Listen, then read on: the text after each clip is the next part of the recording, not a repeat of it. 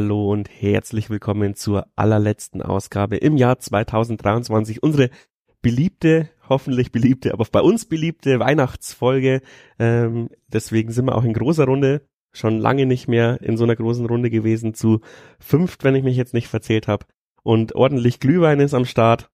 Ähm, deswegen, ja, erwartet kein journalistisches Meisterwerk heute, sondern eher so die, ja, wie es auch die Jahrenstimmung gerade ist, so eine äh, ja, lockere Runde. Und äh, was auch besonders ist, ich habe es nicht dahin getimt, aber es ist äh, tatsächlich die 200. Folge, wenn man die nullte Folge mit äh, berechnet. Also 200 Folgen hat 1889 FM schon auf dem Buckel. Hände hoch, wer geglaubt hat, dass wir so lange durchhalten. Ja, der Michi, der, der, der am kürzesten dabei ist. okay, dann begrüße ich auf jeden Fall Lukas, Flo, Michi, äh, Philipp und mich selbst. Habe die Erde, Leute. Servus, hi. Servus. Hallo. So, ähm, wir starten, glaube ich, erstmal in die in den Recap der letzten drei Spiele, wie gewohnt, bevor wir in das ja in den größeren Jahresblick übergehen. Aber ich habe mir auch schon aufgeschrieben, über den Abstieg möchte ich eigentlich nicht mehr groß reden. Da haben wir in schon zwei Folgen, glaube ich, ausführlich drüber gestackt. Außer irgendjemand hat noch neue Erkenntnisse.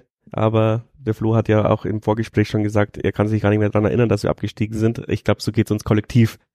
Ja, die letzten drei Spiele, ich, ich hätte, hatte, ich hätte die Podcast-Folge, äh, den Titel quasi schon auf, äh, ja, vorgeschrieben, hätten wir gegen Unterhaching äh, verloren oder unentschieden gespielt, da hätte ich gesagt, in die Winterpause geschleppt. Aber eigentlich jetzt, ja, äh, die, die fahren fahren. Also wir sind eigentlich in die, in die Winterpause jetzt halt unfassbar gut rein geschlittert und alles nur mit einer Halbzeit, die auf einmal äh, unfassbar krass war. Also es hat ja wirklich so ausgesehen, seit dem Viktoria Köln Spiel, dass wir daher also ja, dass wir ins ins Ziel kriechen und dann reißen sie sich so nochmal zusammen und retten mit einer Halbzeit in drei Spielen äh, ja die, die ganze Winterpause. Wer will anfangen? Ja, also ich habe ich hab ein bisschen gesagt, die, das Spiel in Unterhaching, wenn wir jetzt ein bisschen auf das Unterhaching, auf das letzte Spiel eingehen, war so ein bisschen äh, das Jahnjahr 2023 in 90 Minuten. Die erste Halbzeit pfui, die zweite Halbzeit hui. Also ähm, genauso wie ja das Jahr so verlaufen ist. Ähm, ich persönlich hätte es nach 45 Minuten nicht mehr gedacht, dass wir das Spiel noch drehen. Aber Unterhaching hat sich ja dann irgendwie, Gott sei Dank, selbst geschlagen. Faul des Jahres. Selbst gefault und damit auch wortwörtlich selbst geschlagen. Ähm, wenn du es noch ein bisschen konzentrierter ausspielst, dann glaube ich, äh, gewinnst du nicht nur 2-1 da oben. Ähm, aber ich glaube, das war ein perfekter Abschluss dieses Jahres mit 2000 Jahren Fans im Rücken. Man hat's gemerkt, es hat die Mannschaft gepusht. Von daher würde ich sagen, verdient. Wer war im Fanblock? Philipp, wie war da die Stimmung? Ja, wirklich außerordentlich gut. Äh, auch als der Jahren hinten lag, tatsächlich hat man kaum gemerkt. Natürlich dann später in der zweiten Halbzeit ging es nochmal ein Stück besser. Ähm, war wirklich, äh, waren ja zwei Blöcke offen, wurde ein zweiter aufgemacht im Laufe der Zeit. Das war dann eigentlich auch eher der, wo sich der Kern der Szene versammelt hat, aber mit zwei Vorsängern und wirklich hat gut geschallt bis unter das Dach hinein von der Gegengerade. Und den Heimblock hast du halt gar nicht gehört. Die haben halt auch kein Dach und ja, ganz ehrlich, das, also ich habe jemanden gehabt in meiner Gruppe, der gemeint hat, ja, relativ respektabel sogar, was die auf die Beine stellen. Aber es sah halt so maximal so aus wie beim Jahren früher am Turm was jetzt vielleicht für die Entwicklung von Unterhaching in den letzten Jahren ganz okay ist, aber wenn du siehst, welche Entwicklung der Jahren genommen hat, also mittlerweile denke ich mir jetzt schon, wenn ich sowas sehe, wie wir früher am Turm aufgesehen haben, ungefähr vielleicht sogar mehr als das, denke ich mir ja, das ist schon wenig für die dritte Liga. Und die waren ja mal Bundesligist. Ja gut, äh, das war aber auch noch 1900 Holzscheitel. ich kann mich noch dran erinnern und so alt bin ich jetzt auch wieder nicht. aber wirklich war sehr gute Stimmung und äh, ja, das Ergebnis tut natürlich sein Übriges. Ich habe mir auch gedacht, äh, wir müssen uns noch in die Winterpause retten und jetzt muss man, wenn man auf die Ergebnisse schaut, fast sagen, die Pause kommt zum falschen Zeitpunkt. Das würde ich aber auch nur sagen, wenn ich auf die Ergebnisse schaue. Ich glaube, insgesamt tut uns die Pause ganz gut. Da möchte ich eigentlich gleich in, in meine Diskussion, habe ich gar nicht draufgeschrieben, übergehen. Leider schon wieder voraus, aber der, der Stichwort passt halt so perfekt. Ähm, wir machen ja tendenziell ein bisschen länger Pause als andere äh, Drittligisten. Ich habe es mir jetzt nicht durchgeschaut, aber in der zweiten Liga war es auf jeden Fall so, dass wir, glaube ich, immer zwei, drei Tage mehr Pause hatten als die anderen, machen generell kein Trainingslager. Das wird jetzt in der dritten Liga ähnlich bei den meisten sein. Ich glaube nicht, dass da groß Leute ins Trainingslager fliegen. Ähm, aber in den letzten zwei Jahren auf jeden Fall sind wir immer schlechter aus der Winterpause zurückgekommen und man kann es ja vielleicht auch da herrühren, dass die Leute vielleicht ihr Trainingsprogramm die sie mit ihrer äh, Mac äh, Fitbit Uhr machen sollen, dann nicht durchgezogen haben. Äh, Sehe ich aber jetzt bei der aktuellen Mannschaft kein Problem. Ich glaube, die sind da ehrgeizig genug. Aber glaubt ihr, dass wir ja diese Winterpause gut überstehen? Ja, würde ich schon sagen. Also erstmal kann man natürlich sagen, in den letzten zwei Jahren ist es vielleicht anders gewesen, ähm, was vielleicht auch andere Umstände hatte. Da will ich jetzt gar nicht den Einzelnen beschuldigen, sondern das war vielleicht auch Saisonentwicklung so äh, die gut gestartet, immer wieder bergab gegangen. Ich glaube aber, dass man das überhaupt nicht so sehen kann dieses Jahr. Es sind auch ganz andere Typen da. Wir haben auch einen anderen Fitnesstrainer, ein ganz anderes Trainerteam, das das vielleicht auch steuern kann. Und deswegen äh, bin ich da total guter Dinge. Und irgendwie wirken die Jungs auch sehr fit. Also das ist ja auch ein Zeichen jetzt dieses Jahr gewesen. In der ganzen Halbserie haben wir eigentlich immer hinten raus was zulegen können, äh, sei es durch Wechsel oder auch konditionell. Also die, die, die Jungs sind schon viel gegangen, viel Meter, haben viel gelaufen. Also da ist jeder gelaufen wie ein Duracell-Hase, da will ich gar keinen ausnehmen. Und deswegen glaube ich, dass wir es dieses Jahr nicht sehen werden. Ich lege mich fest. Ja, es ist ja auch vielleicht auch eine Charakterfrage. Ich kann mich an jemanden erinnern, der am Ende des Jahres auch die beste Leistung abgeliefert hat und dann kam er zurück mit drei, vier Kilo zu viel. Ähm, das kommt auch bei jeder Weihnachtsfolge. Naja, du musst. Äh, äh, Grüße an Tali und die Weihnachtsgans. Meinst du, beim Turmfunk passiert das auch, dass man auf der Kommentatorentribüne dann hier äh, mit paar Kilo zu viel... Also ich komme ganz sicher mit fünf Kilo zu viel zurück. Das kann, das kann ich schon mal äh, äh, voraussagen. Auch. Aber es sind weniger, ist weniger ganz mehr die Plätzchen bei mir, glaube ich. Die, zu der Diskussion, was du dieses Jahr zu äh, Weihnachten isst, äh, kommen wir noch. ja, Lukas, du bist so still? Was ist so dein Resümee für die, für die letzten ja, Spiele?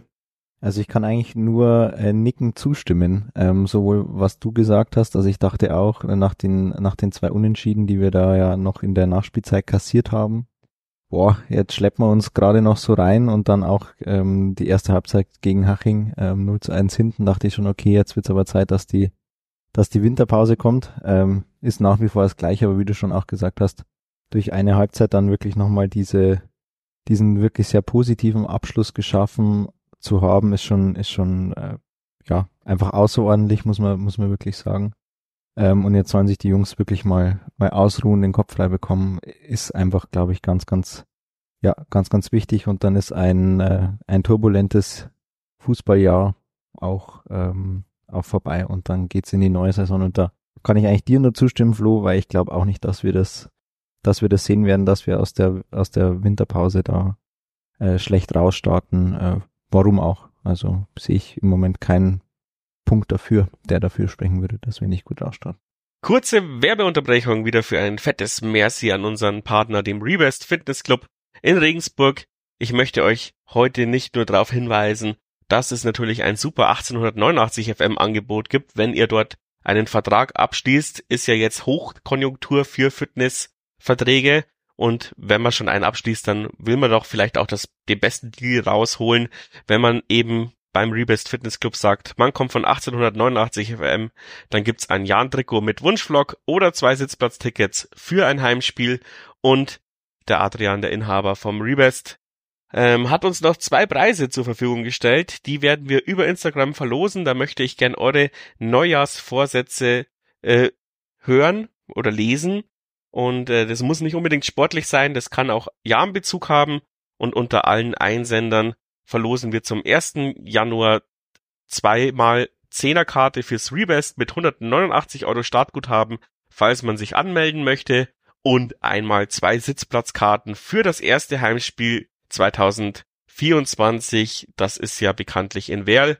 Also macht mit, schaut auf unseren Instagram-Kanal vorbei und wir das Rebest Fitness Club erreicht, ähm, auch in den Show Notes zu finden oder unter jedem Beitrag in den Social Medien. Jetzt geht's weiter in der Folge. Nee, wir sind halt ne, immer trotzdem immer noch eine sehr unglaublich junge Mannschaft, haben viele äh, Widrigkeiten jetzt überstanden auch. Und ähm, so ein bisschen fehlt die, dieser, also keine Ahnung, es fehlt schon so ein bisschen diese Niederlage irgendwann, außer Sandhausen da. Ähm, die, das fehlt irgendwie noch im Lernprozess, weil selbst bei Viktoria Köln und ähm, in Saarbrücken ähm, haben sie es dann doch irgendwie immer noch zu einem Punkt geschafft, ja. Und ich meine, das Saarbrücken-Spiel war ja auch die erste Halbzeit wieder grottig, aber in der zweiten Halbzeit oh, ein ansehnliches Spiel von beiden Seiten. Ähm, kann man ihnen auch keinen Fehler machen. deswegen wird's mich, also ich bin gespannt und ich hoffe, dass es erst sehr spät kommt, was passiert, wenn wir mal zwei Spiele im, im, am Stück verlieren, wie die dann damit umgehen, weil ich meine, ähm, wenn man jetzt etwas negativ sehen möchte, was ist mit Rasim Bulic und Oskar Schönfeller gewesen, ja, ähm, hauen die sich dann auf die Fresse, wenn wir zweimal verlieren? also ist dann auf einmal das Teamgefüge kaputt oder nicht? Ähm, genau, also ihr hat aber auch noch keiner von euch hat noch keiner was gehört. Ähm, was ist? Vielleicht sollte man, wenn man jetzt, also die Weihnachtsfolge könnte man schon boulevardmäßig angehen. Jeder, jeder, jeder sagt jetzt mal, was er glaubt, was dieser Vorfall zwischen äh, Bullic oder mit Bullic und Schönfelder war. Also entweder, Lustigste äh, nach, äh, lustigstes Ding darf einmal trinken. Entweder gesoffen oder geschlägert. Äh, Rasko Bulic würde ich beides zutrauen. Oskar Schönfelder keines von beiden. Er wurde geschlägert. Also ich glaube, sie waren so lang äh, am Christkindlmarkt von der Fürstin und haben irgendwie mit dem Christkind äh, gab's Fotos und deswegen, nein, das wäre schon in Regensburg Boulevard Medien, Boulevard Medien gewesen. Gibt es das Wochenblatt noch? Nee, da ist ja der absolute Chef zur MZ. Oh, schade. Ja, schlecht für die MZ, gut für Regensburg, dass es das Wochenblatt nicht mehr gibt. Ja, Ähm. die, die, die TVA, weil er so lacht da drüben, äh, die hätten ja die Kamera dabei haben müssen, das, das geht halt dann nicht. Ja. Es fehlen noch zwei Theorien. Ähm, ich glaube ganz äh, spießig, dass es vielleicht irgendwas zu spät kommen, weil ich kann mir nicht vorstellen, dass es ganz äh, was Ernstes war, aber ich glaube schon, dass man da äh, Prinzipien hat in dem Team, im Trainerteam auch und dass dann einfach jeder Verstoß äh, schon geahndet wird und ich glaube, dass das dann die Denkzettelpause war dafür. Äh, was anderes kann ich mir nicht vorstellen. Also die beiden sind ja eh aus Frankfurt so ganz ursprünglich und ich glaube, das sind die besten Kumpels. Also ich kann mir nicht vorstellen, dass es gegeneinander was gab. Also ich glaube, dass sie miteinander irgendwelche Scheiße gebaut haben, in Anführungszeichen. Also äh, glaube aber, dass das sehr relativ harmlos sein wird und uns in zwei Wochen nicht mehr interessieren wird. Das interessiert ja eigentlich nicht mehr, er wird ja jetzt nicht mehr interessieren, weil wir, ich mache ja das Fass jetzt auf, weil sonst hat ja keiner mehr nachgefragt. Also ich muss mich da outen, ich bi- bin total schlecht informiert. Bis vor zwei Sekunden wusste ich gar nicht, dass irgendwas passiert ist. Also kann ich jetzt da gar nichts dazu sagen. Also sie wurden beide aus dem Kader gestrichen. Es wurde erst im Nachhinein, glaube ich, wirklich mitgeteilt, dass überhaupt ein interner Vorfall war. Näher wurde nicht benannt. Und sie waren aber auch auf der Bank, aber standen halt nicht auf der Kaderliste. Und der Jan hat es wirklich so souverän gehandelt. Jeder hat dann fast noch gefragt, ja, warum sagt man überhaupt das, was gewesen war? Aber so schnell abgebügelt, jede Nachfrage. Und ich glaube, dass die Winterpause da halt jetzt auch zum perfekten Zeitpunkt kommt. Wichtig war es noch, dass du das Spiel dann auch gewinnst, ohne zwei schon einen Leistungsträger, Schönfelder, können wir nachher über Spieler reden, habe ich noch ein bisschen Hühnchen zu rupfen mit der Schu Hinrunde, aber grundsätzlich äh, auf jeden Fall zwei Stammspieler, das kann man soweit sagen, dass du dann trotzdem das Spiel gewinnst, das bestärkt dich ja dann in deinem konsequenten Vorgehen auch noch, weil wenn du das Spiel verlierst, denken sie, ey, ohne sie geht nix. Da bin ich voll bei dir. Also ich bin auch froh, dass wir das gewonnen haben, weil wenn du natürlich so ein Zeichen setzt und dann äh, verlierst, dann werden die sich eben auch denken, wie du schon sagst, ja, sieht schaut ihr mal, ihr, ihr Pisser, ohne mich geht da gar nichts. Ähm, also meine Theorie ist, dass sie nach dem ähm, Saarbrücken-Spiel in Frankfurt am Bahnhofsviertel versumpft sind. Und aber man, man hat keinen Dönerwurf gesehen, gehört. vielleicht hatten sie einen Tag extra Urlaub und sind einfach einen Tag später aus diesem Extra-Urlaub zurück zusammen. Irgend sowas. Ja, oder halt wirklich dann in der Früh zu spät ähm, aus dem Zapp raus und dann kommst du nicht mehr ins Training pünktlich. Ja, aber, aber, aber wenn, wenn wir dabei bleiben, äh, das Spiel war am Samstag in Saarbrücken. Bis die in Regensburg waren und dann am Sonntag, Du kannst keinen Tag freigeben, stimmt eigentlich, ja. also kann, also Tag frei glaube ich nicht, also wenn dann, Ja. dass sie nach dem Saarbrückenspiel, wie sie in Regensburg waren, dass da noch irgend, also entweder, wenn sie wirklich, wenn es wirklich gesoffen war, dass sie dann nach der Rückkehr von Saarbrücken nochmal Gas gegeben Jetzt haben. habe ich's. Ich gewinne den Preis, glaube ich. Sie haben beim Schafkopfen geschummelt in der, auf der Rückfahrt im Bus. Ja, die, die, die UNO-Straßenregeln. Oder UNO. Die ja. UNO. Der Mannschaftsrat hat sie bestraft. Ja. Äh, Die der UNO, auf die, auf die Regeln achtende Mannschaftsrat um Andi Geipel und Bine Salah. Geipel und Linux mit sechsstündiger Krisensitzung bis später im Nachhinein, wie sie jetzt damit umgehen. Und am Ende hat Geipel gesagt, hey, Joe, wir können ihn nicht spielen lassen. auf jeden Fall, egal was sie gemacht haben, wir werden ihnen verzeihen, weil wir werden sie noch brauchen und sie sind äh, vor allem Rasimir, wie wir ihn so lieb nennen, ähm, ähm, den brauchen wir auf jeden Fall noch. Ähm, und wie gesagt, wenn man sich einen Kernasi einkauft, kriegt man vielleicht auch Kernasi. Also jetzt wird schon sehr Boulevard. Wie war das mit journalistischem Leckerbissen? wir müssen, kriegen wir die Kurve noch, weiß ich nicht. Also dann hat dann dann frage ich mal noch was ganz standardmäßiges. Ich hoffe, ihr habt euch Gedanken gemacht, weil ihr wusstet ja, dass die Frage kommt. Ähm, euer persönliches Jan-Highlight in dem Jahr. Also ich fange mal an. Ähm, Du hast ja nicht so viele Spiele gesehen, da kannst du nicht so viel sagen. genau. Ähm, Nee, es war tatsächlich ähm, das Auswärtsspiel in Ingolstadt. Ähm, das nach zweimaligem Rückstand dann noch so zu drehen, dann auch das, äh, das 4 zu 2 sehr überzeugend, ähm, auch ähm, ja, wenn man da einfach so den prall gefüllten Auswärtsblock sieht, ähm, ja, das war einfach ein rundum gelungener, gelungener Abend. Ähm, ja, das war so mein, mein Highlight der Hinserie. Dann der Auswärtsfahrer, der Philipp muss ja bestimmt einige Highlights haben. Vielleicht. Boah, es muss eigentlich der Torjubel in Dresden gewesen sein, wo neben mir die komplette Pressetribüne eskaliert ist, äh, man fast sein Wort nicht mehr verstanden hat. Und ja, wo halt Ballas dann schön in einer, was, Nachspielzeit? Ich glaube, es war die Nachspielzeit. Ja, 90 plus 3 Ja. oder so. Hier den Siegtreffer einschädelt. Ich bin, hab mir sagen lassen, ich bin danach sogar quasi, meine Stimme ist auf TikTok. Ich selber bin nicht auf TikTok, aber meine Stimme ist auf TikTok, äh, der YouTube, nee, der Turmfunk-Zusammenschnitt. Und ja, ich glaube, du hast auch so schnell wie noch nie Highlights hochgeladen von diesem Finish. Da kann ich eigentlich nichts anderes nennen. Das war schon ein sehr schöner Moment, weil auch, ja, du hast dich da so ein bisschen reingekämpft gegen Ende des Spiels, aber du hast eigentlich nicht mehr damit gerechnet, dass du dieses Spiel noch gewinnst und damit auch wirklich diese Tabellenführung, ja, dir holst, beziehungsweise zementierst. Ich bin mir gar nicht sicher, ob wir im Zeitpunkt schon Tabellenführer waren. schon, ja. Ja, aber Dresden hatte noch ein Spiel mehr, weniger und dadurch waren wir es dann quasi auch Virtuell. Wir waren es virtuell. Genau. Ich hätte gedacht, jetzt kommt äh, Motorschaden in Saarbrücken. Als Es war eher, als wir dann doch noch in Saarbrücken angekommen sind, trotz Motorschaden, ja, aber das, wir sind dann noch ein paar Kilometer weitergefahren an dem Wochenende mit dem Auto und das hat alles geklappt. so. Äh, schwierig. Ähm, ich glaube, so ein, ein persönliches kleines Fan-Highlight war tatsächlich noch in der zweiten Liga die, die Sonderzugfahrt nach Sandhausen. Auch wenn der sportliche, Fun also auch wenn der Funke von der Tribüne nicht auf den Platz äh, übergesprungen ist, äh, leider Gottes, und das sozusagen eigentlich unser Todesurteil in der zweiten Liga damals war, sportlich gesehen.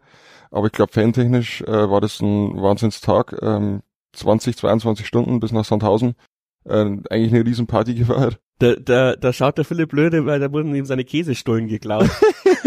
Das waren nicht die Käsestullen, das wäre nicht so schlimm gewesen. Wobei auch Schnitzelsemmeln wurden mir auch, also wurden mir auch Essen geklaut, ja. Das war eine Riesenfrechheit. Ja klar, also das, was da während des Spiels dann im, im Zug selbst vorgefallen ist, dass dann äh, den Fans diverse Sachen geklaut wurden, ja, das äh, ist das der, der negative Beigeschmack. Aber ich glaube allgemein diese diese Party, vor allem beim Hinfahren, jeder war euphorisiert und wir hauen die Sandhäuser heute weg an. Da gehst du da auf den Block und siehst das Spiel. Aber gut. Ähm, und irgendwie sportlich tatsächlich äh, in dieser Runde, sag ich mal, war es tatsächlich der 2 zu 0 Erfolg gegen den SSV Ulm. denn Das war mein erster kommentierter Turmfunksieg. Ich wurde schon sehr böse angeschaut, als ich äh, gegen Ulm ins Stadion ging. Äh, Du bist aber auch zu einem ungünstigen Zeitpunkt eingestiegen in den Turmfunk. ja. Und dann alles, was machst du hier? Mit dir verlieren wir immer. Aber ja, das war so ein bisschen das Highlight, endlich kommentierter Sieg und äh, war so ein bisschen auch die Fortsetzung dieses Erfolges in der Hinserie. Ja, ich könnte jetzt auch ganz langweilig sagen, ähm, das 1 zu 0 gegen 60, weil ich da auch im Stadion war, kommentiert habe und wie alle Jan-Fans äh, eskaliert bin.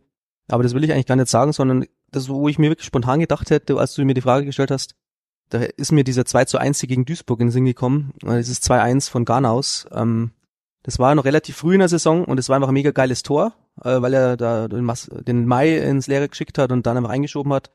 Und da habe ich mir gedacht, in dem Moment, Mensch, wir haben eigentlich eine ziemlich geile Truppe. Das war so die, also das habe ich mir schon vor manchmal ein paar Szenen gedacht, aber wir haben jetzt endlich mal ein Spiel gewonnen, nachdem der Start ja so schon gut war, aber halt nicht so überragend. Und da haben wir dann, ich glaube, da sind wir auch äh, in die Richtung, recht gute Richtung abgebogen. Und äh, das ist mir so in Erinnerung geblieben, wo ich mir gedacht habe, Truppe ist geil und das könnte was werden. Das Gutes. Und ich wenn, glaube, wir sind auf einem guten Weg gerade. wenn wir das auf Spielermomente noch ausweiten, dann würde ich hätte ich auch noch einen persönlichen Spielermoment. Und das war wirklich äh, vielleicht etwas unerwartet. Äh, Toto-Pokal in Franken, ich weiß nicht mal mehr, wie der Verein hieß. Unter Bleifeld? Unter Irgendwie genau. so. Und dann auch in Personalunion eigentlich ein bisschen später dann auch noch in Langweid. Äh, vor allem in Unterbleichfeld, aber wo wir wirklich nicht gut ausgesehen haben am Anfang. Und gegen ja doch einen äh, ja, sehr unterklassigen Gegner uns arg bemühen mussten. Da hat ein Mann auf dem Platz so richtig das Heft in die Hand genommen. Ein paar andere Führungsspieler waren ja auch draußen und hat sich hinten den Ball geschoben, ist einmal quer über den Platz gelaufen, also von rechts hinten nach links vorne. Conny Faber und ab dem Moment war ich spätestens, also er hat ja schon länger bei uns gespielt, aber ab dem Moment war ich diese Saison wirklich verliebt. Ich glaube, danach kam noch, ich glaube, danach kam erst das Fairspiel, wo ich dann auch noch sein äh, Siegtor da, äh, war das Siegtor? Ich glaube schon, Ja. äh, kommentieren durfte. Und wie gesagt, in Langweid war es dann ähnlich. Also hat da wirklich dieses an den Schritt geschafft für mich, dass er Verantwortung übernimmt. In solchen Spielen hat man es gesehen, dass er wirklich gerade mit so einer Mannschaft mit ganz vielen neuen Spielern vorne weggeht, auch wenn es sein muss, wenn halt Geipel gerade mal nicht am Feld ist. Und er hat einfach so viel Spaß, äh, das ist wirklich kaum zu beschreiben. Als wir nach Dresden losgefahren sind mit dem Medienteam ähm, am Karlbachweg, da war die Mannschaft gerade, ist auch zusammengekommen, hat nochmal, glaube ich, ein bisschen trainiert, bevor sie dann halt auch fahren. Wir sind ja schon einen Tag früher losgefahren nach Dresden am Samstag. Und da hat Conny Faber gesehen, dass da Menschen stehen, hat wahrscheinlich der eine oder andere Geschäftssteller kann, hat das Fenster aufgemacht, rausgebrüllt, wäre fast aus dem Fenster gefallen. Also der Typ ist so eine Granate an Emotionalität, auch nach jedem Sieg. Der Handstand haben wir ja gesehen in Unterhaching. Also das ist für mich schon wirklich so der Hero dieses Jahr, weil er eben wie kein zweiter eigentlich dafür steht, was wir für eine gute Stimmung haben. Also er verkörpert das halt und auch am, für den Einsatz, finde ich, den wir dieses Jahr zeigen. Da gibt's ganz viele andere, aber das ist so die Galionsfigur, und äh, das ist für mich dann schon auch so ein persönliches Highlight dieses Jahr gewesen. Meine persönlichen Highlights, und jetzt wo du sagst, ähm, sind auch Spieler, also haben alle mit, mit Benesala zu tun. Mein, mein Lieblingserzfeind, ähm, das Baby mit den einem Augenbrauen. Ähm, aber du, du hast es jetzt schon so schön gesagt und das ist mir auch jetzt die, das ganze Jahr schon aufgefallen. Äh, die Stimmung in diesem ganzen Verein ist wieder wie bei der Aufstiegsstation, äh, äh, Aufstiegssaison in der Regionalliga und dann in der Aufstiegssaison in der dritten Liga und noch das erste, zweite Jahr zweite Liga, ja. Ähm, die Leute kennen dich, die Leute grüßen dich, die freuen sich, wenn die dich sehen. Äh, sie sind wieder im Pressebereich und holen sich da ihren Kaffee. Ähm, das hätten die in der zweiten Liga auch alles machen können, ja, oder in den letzten zwei, drei Jahren. Aber da habe ich keinen von diesen Leuten gesehen. Da habe ich Besuschkow habe ich nur von hinten gesehen und wie sie alle heißen, ja. Also niemand hat sich da einen Scheißdreck für uns Ehrenamtler oder irgendwas interessiert, ja. Und das erdet dann wieder, ja. Also wie du sagst, Faber freut sich immer, wenn er jemanden sieht. Äh, eben auch durch meine persönliche Historie jetzt, das eben meine, meine persönliche Momente waren eben Bene Sala von diesem Interview ähm, über, dass wir, auf, dass ich, dass ich ihn auf der Raststätte äh, äh, mitgeteilt habe, dass ich seine gelb-rote Karte nicht sehr klug fand und dass es mir am Sack geht, dass er die ganze Zeit rumrutscht. Äh, ähm, äh, über dass er äh, zu, äh, am Ingolstadt-Spiel auf mich zugelaufen kommt und sagt, ja, und was sagst du jetzt, Fischer? also genau das, ja, Ziegele war äh, im Pressebereich und hat mit uns gescherzt, auch wenn er mich noch nicht persönlich kennt, aber er weiß, okay, er kommt da in, aus dem Dunstkreis und stellt sich dazu und macht den Witz, obwohl er nicht gespielt hat in Saarbrücken, ja. Und das ist dieses ganze Gefüge, das sind geile Leute und das hat man schon im Ansatz gemerkt bei dem Testspiel am Kaulbachweg, weil da waren sie einfach da, haben gegrüßt, waren, waren locker, wussten, ähm, da sind welche, die irgendwie zum Verein gehören, die, denen bringen wir einfach mal per se Respekt drüber. Und das hat irgendwie auch die letzten drei Jahre in der zweiten Liga komplett gefehlt. Und ich liebe dieses Feeling wieder. Und dass wir jetzt mit 100 Punkten Vorsprung dann auf Platz 1 stehen, ist das Sahnehäubchen, aber dass diese Mannschaft wieder ähm, eine Einheit ist und mit der man sich persönlich identifizieren kann, die, mit denen ich auch notfalls ähm, vor diesen ganzen Gerantler ähm, ja nicht den Rücken stärke, sondern einfach mich hinstellen und sie verteidige. Das hätte ich mit der mit den mit der Zweitliga-Mannschaft, da hätte ich keinen mehr in Schutz genommen. Äh, auch nicht mal Salah und Faber, aber äh, das haben sie sich jetzt wieder erarbeitet.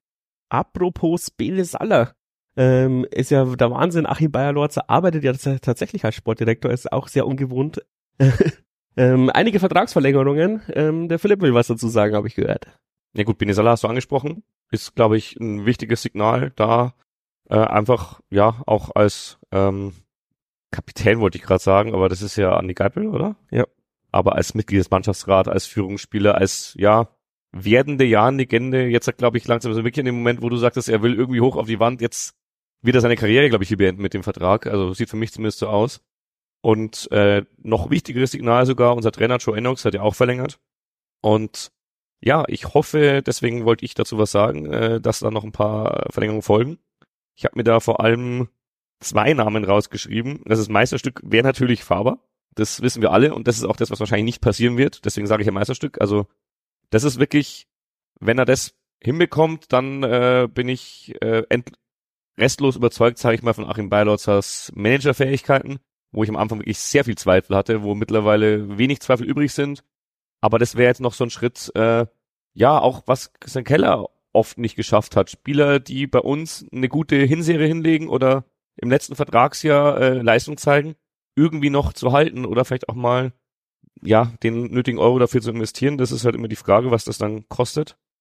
Ein anderer Spieler, der tatsächlich noch ein äh, Jahr Vertrag hat bis 2025, habe ich mir auch aufgeschrieben, den ich gerne eigentlich nochmal einen neuen Vertrag geben würde, wenn ich jetzt hier Fußballmanager spielen würde. Äh, das wäre Dominik Kota, weil der hat mit seinen 13 Scorerpunkten, glaube ich, schon sehr auf sich aufmerksam gemacht und auch noch sehr, sehr jung ist und uns, glaube ich, sonst im Sommer verlässt. Also das ist auch wieder aus Fußballmanager-Sicht, aber wenn ich den nicht verlängern kann, dann würde ich den im Sommer fast hergeben, wenn das Angebot kommt, weil für den kriegst du, glaube ich, Geld und kannst dir dann vielleicht den nächsten Jungen holen, der sich hoffentlich genauso entwickelt. Aber ich würde jetzt nicht wieder so einen äh, Stolze haben, den du dann, mit dem du ins letzte Vertragsjahr gehst. Du weißt nicht, ob er wieder so gut ist im letzten Vertragsjahr, war Stolze meiner Meinung nach auch nicht in seinem letzten Jahr bei uns.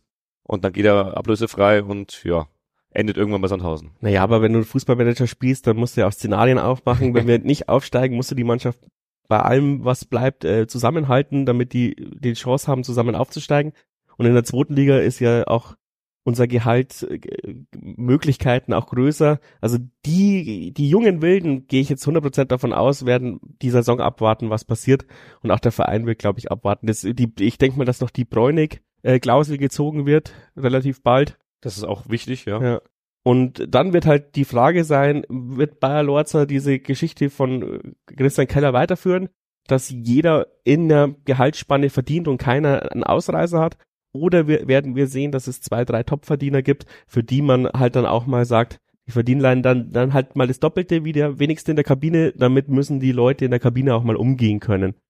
Ich wirf mal die, das, das Ding in den Raum, wenn wir aufsteigen, bleibt Conny Fahrer. Wenn wir in der dritten Liga bleiben, hat es, braucht es mehr Überzeugungsarbeit, aber ich glaube, wenn wir aufsteigen, fällt es leichter, ihn in Regensburg zu halten. Klar, fällt leichter, aber ist halt die Frage, wann entscheidet sich sowas, Genau. ja, weil ich meine, der wird ab April oder ab März die Angebote reinflattern bekommen und wenn wir da noch nicht mit zwölf Punkten irgendwie vorne sind, dann wird er sich äh, auch überlegen, gehe ich das Risiko ein, dass die, da, weiß ich nicht, dass dann Mainz weg ist oder so. Ähm, deswegen schwierig, schwierig. Also das ist wirklich, wie du sagst, das ist dann das Meisterstück. Egal wann er ihn verlängert, es ist das Meisterstück am Ende. Und äh, bevor wir weiter wild über die Spieler gehen, das können wir dann eingehen, äh, würde ich gerne mal die Kaderanalyse machen wieder. Ich glaube, es lohnt sich. Ähm, nach, was sind es jetzt, 19 Spieltage? 20. 20 schon. Äh, genau. Ähm, mach, machen wir relativ selten, aber ähm, jetzt haben wir es mal wieder ausgepackt und erleichtert mir auch so ein bisschen die Sendungsvorbereitung immer. Ähm, Tor ist klar, Gebhardt, Beidinger, Cook. Von Cook hat man noch gar nichts gesehen, außer in dem Toto-Pokalspiel. Ähm, und ich meine, ich denke, ja, Weidinger muss man nicht so viel sagen. Äh, super, also gibt wahrscheinlich keine aus in unserer Position keinen besseren zweiten Torhüter. Der liebt den Verein, der lebt den Verein. Wenn er reingeschmissen wird, hat er seine Leistung gezeigt. Auch wenn man Gebhardt äh, lieber um 6 Uhr in der Früh zurückfliegt, als einen Weidinger spielen zu lassen. Aber ähm, Gebhardt ist halt einfach trotzdem eine andere Hausnummer. Da kommt man halt einfach gerade im Moment nicht vorbei. Aber habt ihr geglaubt, dass der Gebhardt, ich meine, es hat sich vielleicht abgezeichnet oder von seiner Vita her, aber dass der so performt, hat, hat das irgendjemand so erwartet? Mm, Zunächst muss man mal sagen, dass ihm Abwehr auch relativ leicht macht. Wir haben einfach auch eine gute Abwehr. Ja, aber er musste zum Beispiel bei diesen knappen Siegen, musste er immer irgendeine hundertprozentige rausholen, sonst hätten wir es nicht gewonnen. Er hat schon einige Punkte uns auch mit seinen Paraden gegeben. Vor allem in der ersten Saisonhälfte. Also das will ich jetzt eine Hälfte der Hälfte. Abrede stellen. Der ist der. Topkeeper.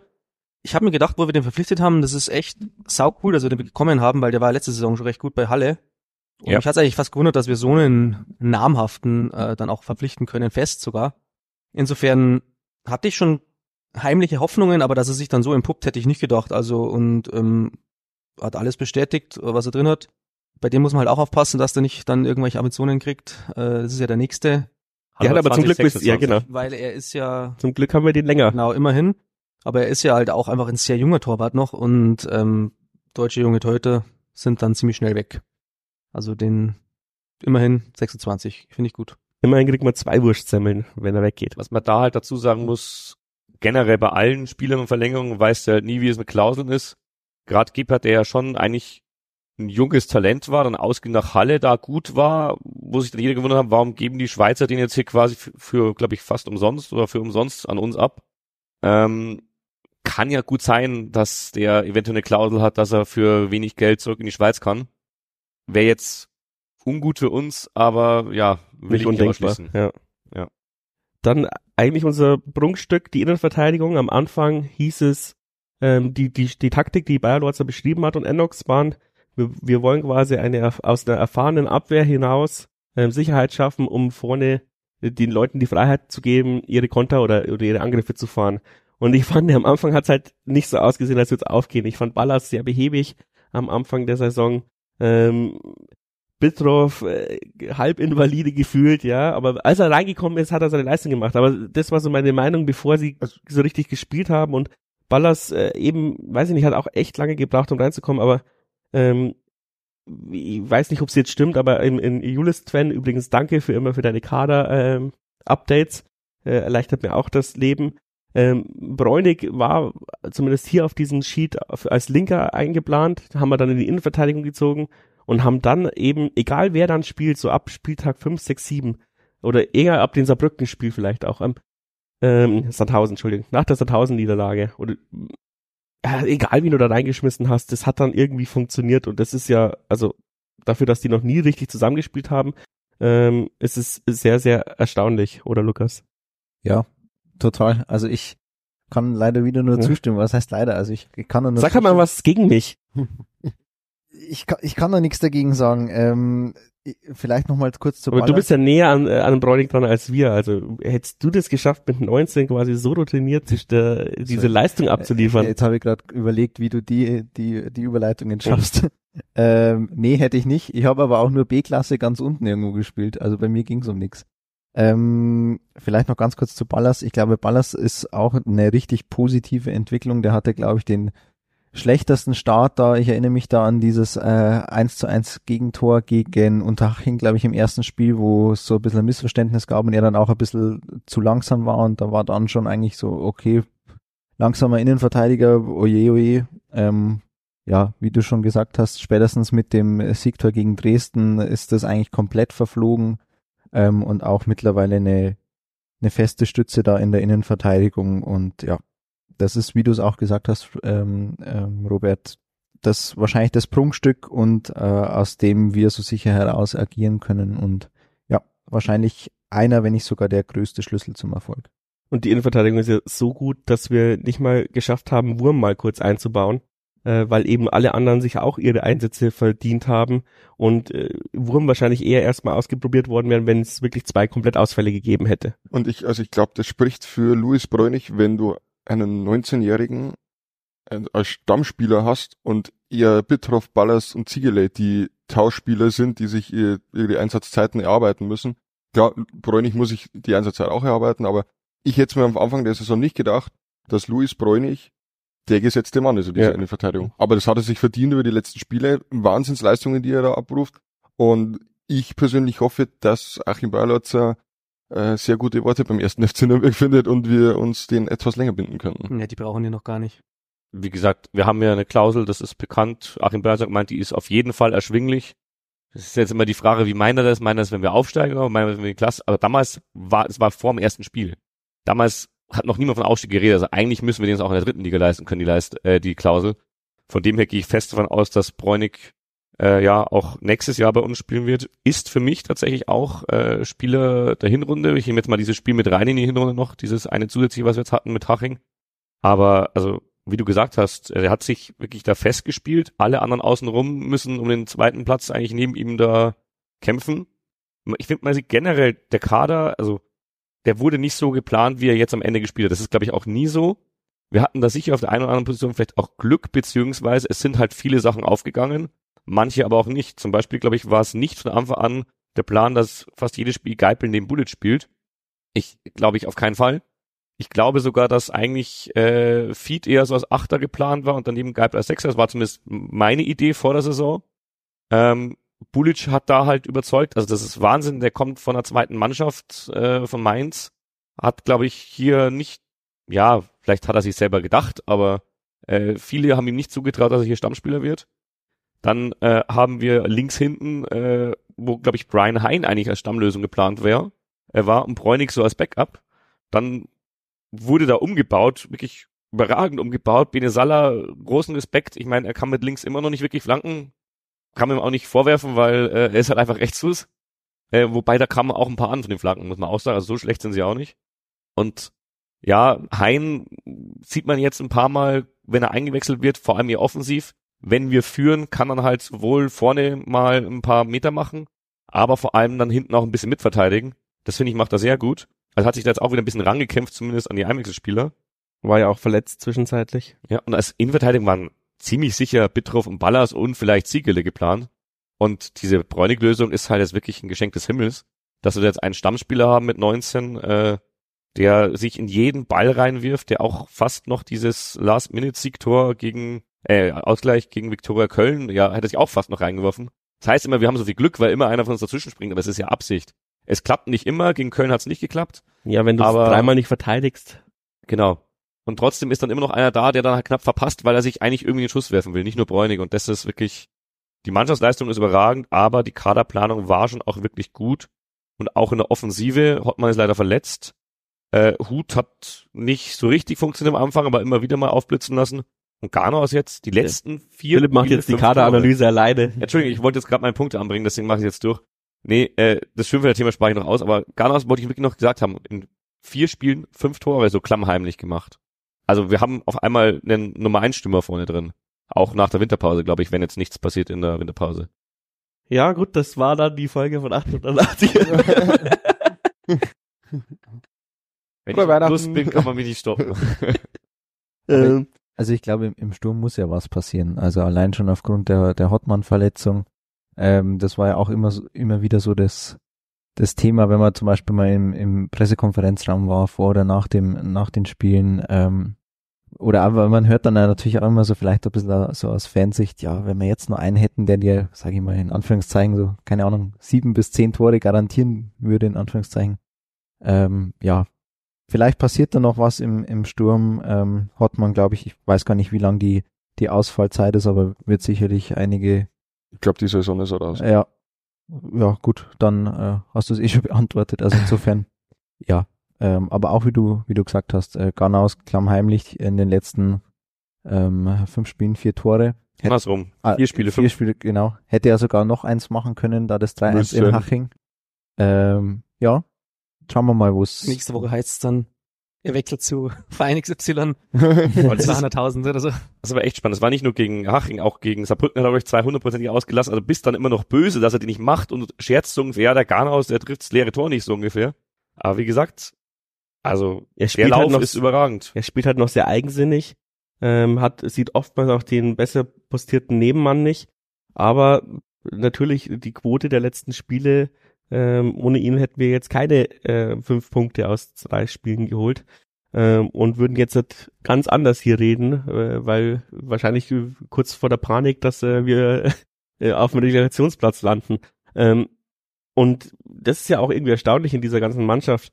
Äh, jedem platzt mal zu unterschiedlichen Zeiten den Knoten und ähm, ich, auch irgendwie Feed, ja, also der ist wochenlang untergetaucht, war trotzdem immer in der Startelf und dann schießt er gegen Halle dieses Ding aus 40 Metern in Winkel rein äh, und äh, taucht dann wieder unter, so gefühlt, aber da hat er die drei Punkte eingesackt ähm, und so kann man das, glaube ich, durchgehen. Jeder hatte mal auch seine krassen Momente, die dann oft auch zum äh, Sieg führen.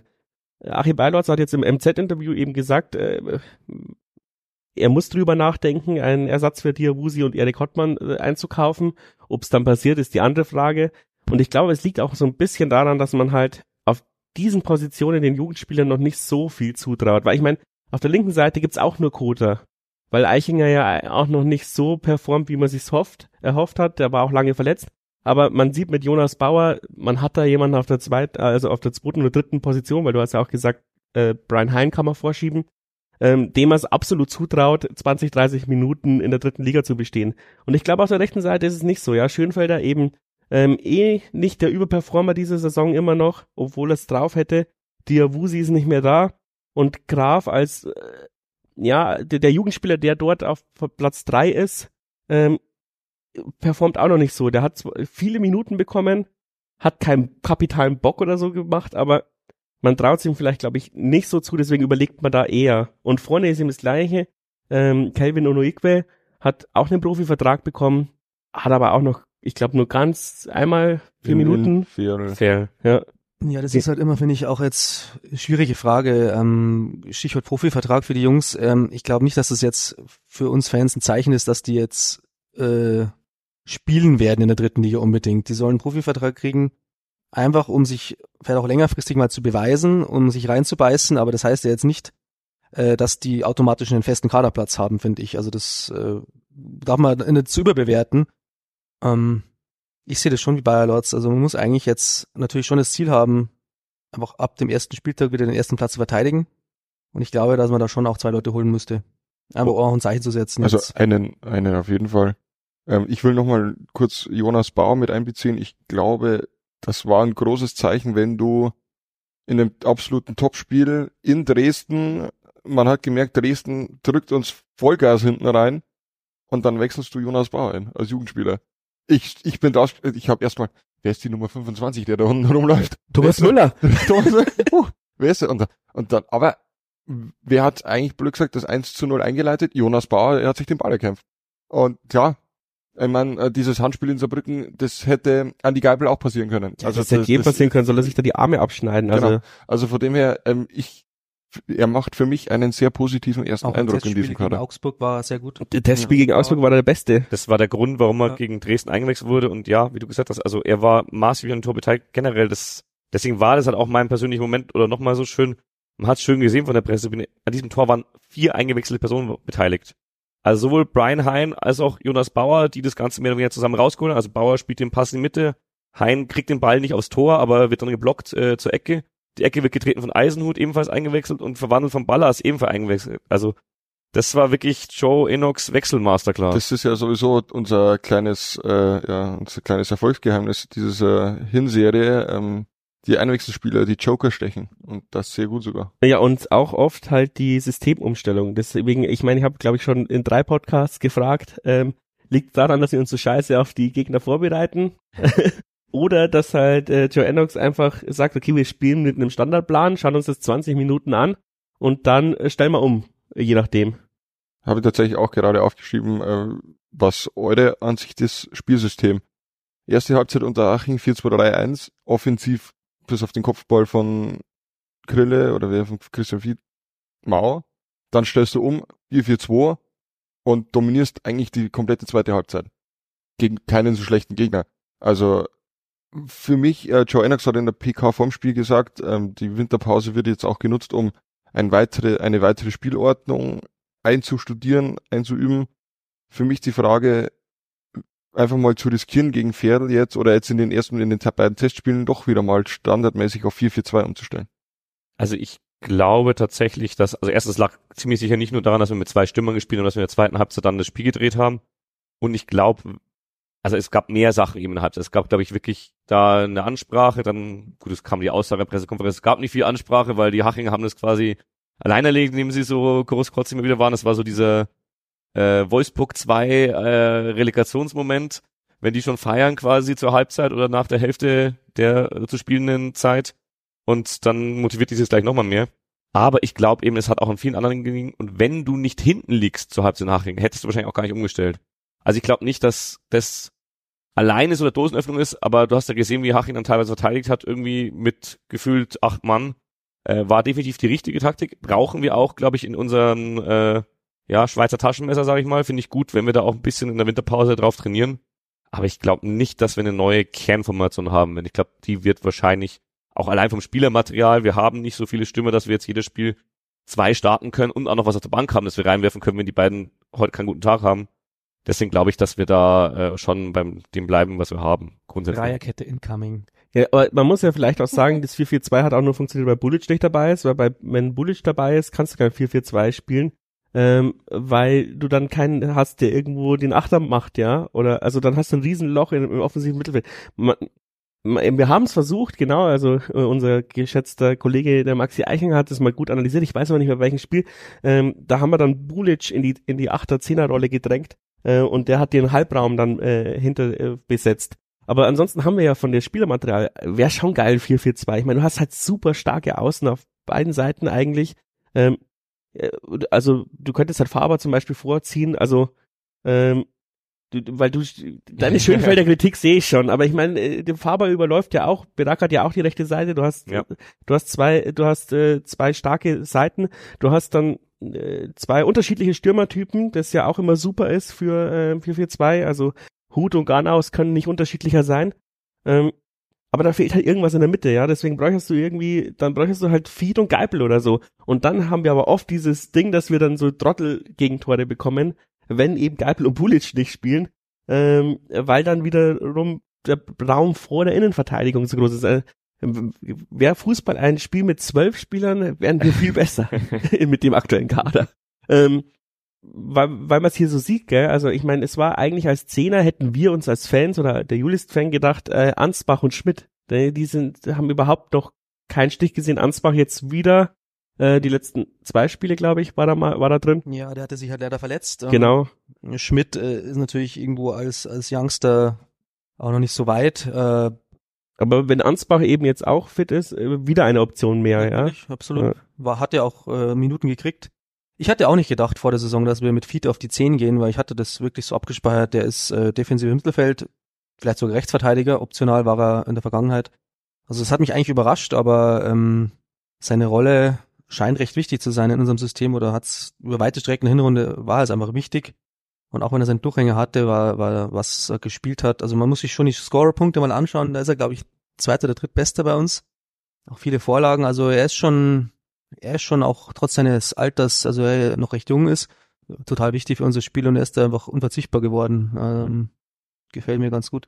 Und wenn ich noch eins sagen darf, äh, Geipel haben wir noch nicht geredet, also das, dem seine Rolle, da war ich vor der Saison auch skeptisch, was der eigentlich bei uns spielen soll, aber der hat mich eigentlich auch recht überzeugt, weil der wirklich Stabilitätsfaktor bei uns in der ähm, defensiven Mittelfeld ist und zusammen mit Bulic eigentlich sich sehr, sehr gut ergänzt. Das hat mich überrascht, wie gut das hingehauen hat über weite Strecken der Ich Hinrunde. war mir halt nicht sicher, ob äh, Geipel quasi diesen Bock auf diese Mission Genau. äh, in dem Alter, nachdem er quasi in Heidenheim finanziell satt geworden ist, ähm, ob du dich dann noch motivieren kannst, weißt schon, weil Geipel ist halt jemand, der, der macht, haut dich wieder Materazzi um oder so, ähm, und wenn dieses, wenn das Feuer nicht da ist, dann ist er wahrscheinlich ein sauschlechter Spieler, ja, aber er hat sich tausendprozentig dieser Mission verschrieben, Chapeau dazu, dass du, äh, da, dass du dich das noch, ja, dass du das noch auf äh, im Kreuz hast, ja, ähm, nach eben dieser Geschichte und das ist sein letzter Vertrag oder so, kann man ja auch auspümmeln, ja.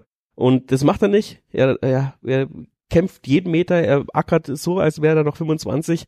Ähm, geil, ja, wirklich geil. Ähm, kann man nur seinen Hut ziehen davor.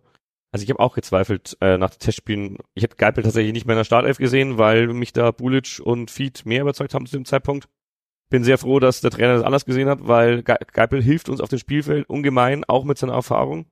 Aber ich glaube, er hilft uns halt auch abseits des Spiel äh, Spielfelds brutal, gerade mit so einer jungen Mannschaft, gerade in so einer Liga und vor allem gerade auch in der jetzigen Lage. Der Mann kann Aufstieg. Das, das klingt jetzt richtig blöd, aber das habe ich sogar vor der Saison schon gesagt. Der ist schon allein in seiner Profikarriere, die wir miterlebt haben, jetzt zumindest, ich weiß nicht, was davor war, aber ist der dreimal aufgestiegen. Der ist mit uns in die dritte Liga aufgestiegen, der ist mit uns in die zweite Liga aufgestiegen, der ist mit Heidenheim in die erste Liga aufgestiegen. Also das ist Erfahrung, die kannst du äh, wirklich da, glaube ich, auch Gewinn bringen, einbringen, gerade mit den jungen Spielern. Auch wenn es ans Ende der Saison geht, so eine Saison halt auch durchzuhalten. Also das ist meine Hoffnung gerade. Soweit sind wir noch nicht. Ja, und er ist auch eine Persönlichkeit, mal ganz davon abgesehen. Also ich war auch am Anfang sehr, sehr skeptisch, was aber gar nicht so an der Personalie Geipel liegt, sondern ich einfach grundsätzlich bei so Rückholaktionen immer Bauchschmerzen habe. Ähm, aber das hat, ja, hat wunderbar funktioniert und äh, wie du schon gesagt hast, sowohl auf als auch äh, sicherlich neben dem Platz ähm, eine ganz tolle Verstärkung.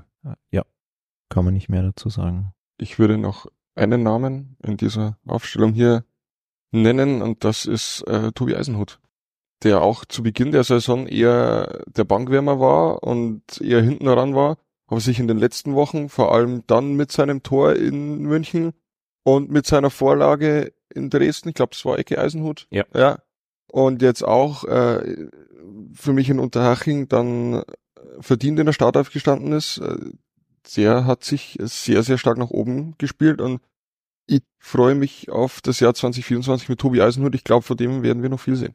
Ja, und vor allem, er bringt halt eine absolute Standardstärke in Ja. dieses Team, weil ich meine, teilweise ist es ja echt peinlich, wenn er nicht am Platz ist, wie schlecht wir diese Freistöße und Ecken treten. Das ist ja äh, unterstes Niveau und das hat mich nämlich in Saarbrücken auch aufgeregt. Deswegen habe ich normalerweise frage ich sowas nicht und äh, habe mir ein bisschen schlechtes Ge Gewissen gehabt, noch das zu fragen, Messer in den Rücken und so.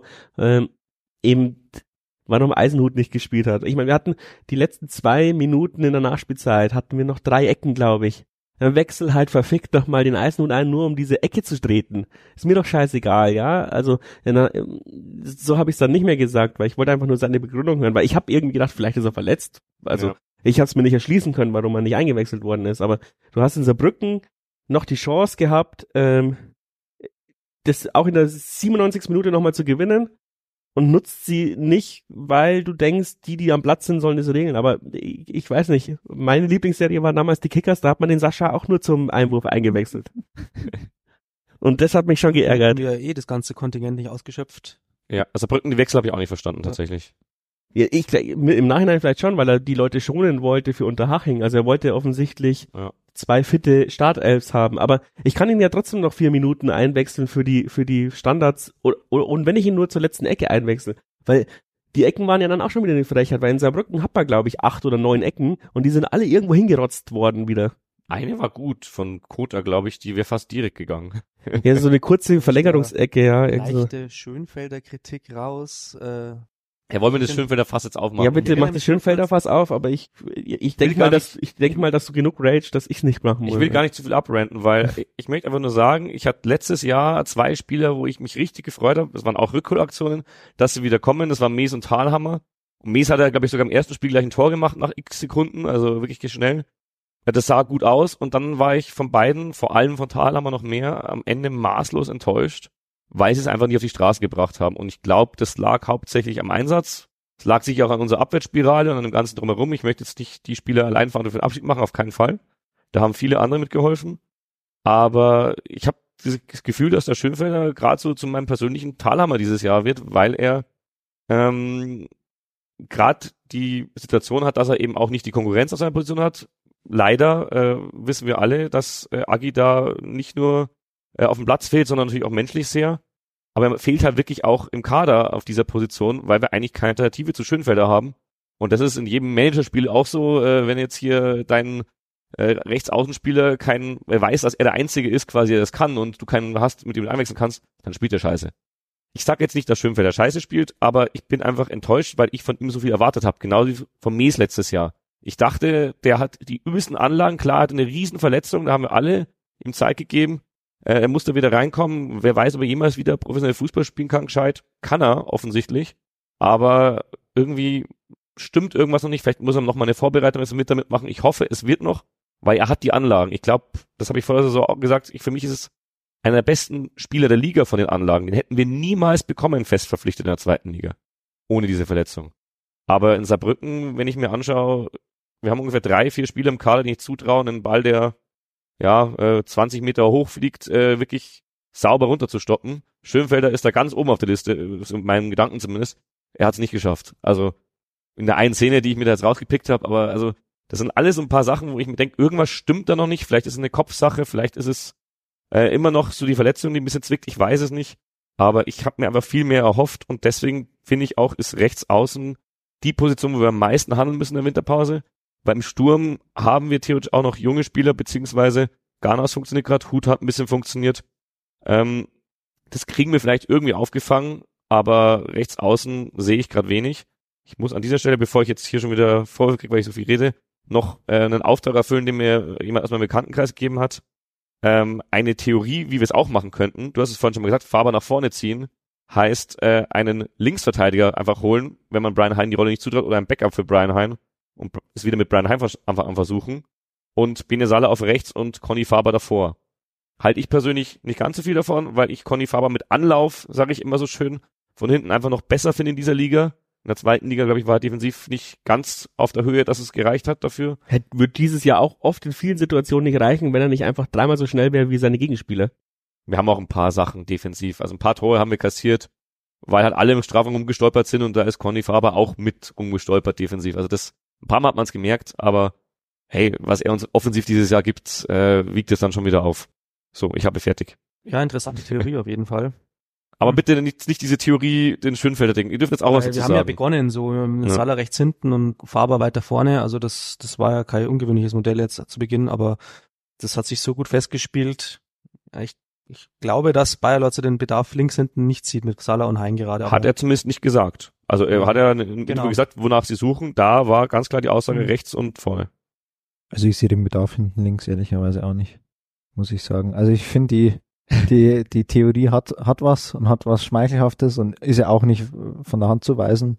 Wie du schon gesagt hast, war ja auch äh, am Anfang der Saison so, aber ja, wenn es so, wenn's so läuft, wie es wie es bisher läuft, dann würde ich da nichts dran ändern. Und wenn es keine Stürmer auf dem Markt gibt, gibt es auch keine links, äh, linke Außenverteidiger auf dem Markt. Da können wir wieder einen von Freiburg 2 leihen. Ja, stimmt. Maxi Bräunig wäre ein Mann mit Potenzial in der Offensive, der auch schon jetzt die Chance von Christian Streich äh, in Freiburg im Profikader bekommen hat, auch auf europäischer ich will Ebene. keine zwei Bräunigs im Kader haben. Aber wir könnten den Stürmer, wir könnten den Das, ist, Stürmer, das kann ich als Turmfang überhaupt nicht. nachdem wir den Linksverteidiger Bräunig quasi zum Innenverteidiger gemacht haben, könnten wir den Stürmer Bräunig zum Linksverteidiger umschulen. Ach so, ja. Also, ja. So Wegesser-Style.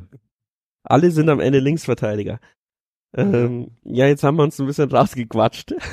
Ihr wolltet alle noch sagen, was ihr äh, von unserer rechten Offensive haltet. Naja, also du hast eigentlich alles gesagt. Ich, ich gehe, also ob es jetzt an, am Einsatz liegt oder ob es halt einfach das falsche Spielsystem für ihn ist oder ob es noch eine verschleppte Verletzung ist, aber er geht auch das Pressing nicht mit. Und das nervt mich am meisten, weil vorne Garnaus zum Beispiel reißt, reißt sich auch den Arsch auf, obwohl er vielleicht in seinem Gedankenkonstrukt auch sagen müsste, eigentlich müsste ich ja mich schonen, dass wenn ich mal vom Tor stehe, quasi klare Gedanken machen kann. Aber es ist halt im modernen Fußball und vor allem in dem modernen Jahren Fußball, jeder muss da ins Pressing gehen und Schönfelder meint halt oft, es langt, nur den guten Pass zu spielen. Und das geht halt nicht. Und deswegen sage ich auch, ähm, vorne rechts brauchen wir unbedingt noch jemanden, ähm, weil vor allem ist leider Diawusi, von uns gegangen, als er, finde ich, auch in seiner besten Phase war. Ähm, Hat mir sehr oft gefallen, äh, wie er da gewuselt hat. Ähm, und Schönfelder wuselt auch nicht. Also Darf man, glaube ich, schon dazu sagen, dass Diawusi ja schon in seiner Karriere, bevor er bei uns war, mal wieder auch Tiefen hatte und nicht klar war, ob er bei uns überhaupt einen Vertrag bekommt. Ja. Dann äh, hat er eben Achim noch gekannt und dann haben, hat er Probetraining, ich, gemacht und hat sich da wirklich reingespielt in diesen Kader und war auch dabei, sich bei uns in den Stammkader reinzuspielen, hat mehrere Spiele von Beginn an gemacht. Und es wäre vielleicht auch die Ideallösung im, im Moment, ja, weil Schönfelder kannst du bringen, wenn äh, die, die Gegner sich äh, handballmäßig um, um den 16er stellen, dann brauchst du jemanden, der vielleicht technisch stärker ist. Ähm, und ähm, wenn die, wenn es eher auf Konter geht, brauchst du jemanden wie Diawusi, der halt quasi die Lücken schließt. Und ja, und Yannick Graf kann ich überhaupt immer noch nicht einschätzen, obwohl er schon einige Minuten bekommen hat, welche Lücke er da aufmachen könnte. Er ist ein, anscheinend versucht er sehr solide zu spielen, keine Fehler zu machen, als junger Spieler, ja klar. Ähm, deswegen sage ich auch, auf der Position wäre es sehr stark, wenn Achim Bayerlotzer jemanden findet, dem er auch einen Zweijahresvertrag geben kann, ähm, der eben auch Entwicklungspotenzial hat, ähm, der halt Muss ja jetzt kein Stammspieler sein. genau, also wir der sagen halt, ja nicht, dass Schönfelder nie wieder von Anfang an spielen soll, sondern äh, es wäre einfach gut, wenn du jemanden von der Bank bringen kannst, der dann vielleicht auch mal einen neuen Impuls bringt. Und das sehe ich eben gerade rechts außen zurzeit nicht so. genau, ob das halt im Winter der Markt hergibt, ist immer die andere Frage. Vielleicht, Eventuell über Laie. ja, aus, von einem Bundesligisten, Zweitligisten, ja, weiß nicht, wenn ich einen Zweitligisten habe, das, wo der Spieler dann so auf der, ja, äh, auf dem Abstellgleis ist, weiß ich nicht, ob der dann dir dann in der dritten Liga so viel bringt. Kahn Kaliskana. Aber so, so ein, äh, so ein Bundesligist, so ein Mittelfeld-Bundesligist, der dann rechts außen auf der Ersatzbank hat, der halt so mitschwimmt, warum nicht äh, so einen in die dritte Liga holen, wo er sich beweisen kann, wo er auch zeigen kann, hey, ich kann, ich habe die Qualitäten, die vielleicht der Bundesliga-Verein von mir erwartet. Und das wäre, glaube ich, schon einer von diesem Charakter und von dieser Qualität, den wir schon brauchten, brauchen könnten auf der rechten Außenbahn. Bei Winterleihen bin ich halt schon immer ein Fan davon. Eineinhalb Jahre, Ja. nicht nur ein halbes Jahr, weil ein halbes Jahr Laie ist echt, kannst vergessen. Es würde irgendwie nicht so zu uns passen jetzt Ja. gerade in dem, weil wir haben wirklich das Team so auf zwei Jahre jetzt angelegt und äh, klar, und viele sagen ja auch, ja, die, die Chemie ist jetzt gerade so toll, bitte stört sie gar nicht durch Neuzugänge. Kann man nachvollziehen, aber ich glaube auch, dass ein oder zwei Impulse nicht schlecht hätten und schauen wir halt mal, wie es im Winter ist es immer schwierig. Ich meine, wir wissen ja aus dem letzten Jahr, hätte uns vielleicht auch ein oder andere Impuls gut getan, wir haben gar nichts gekriegt.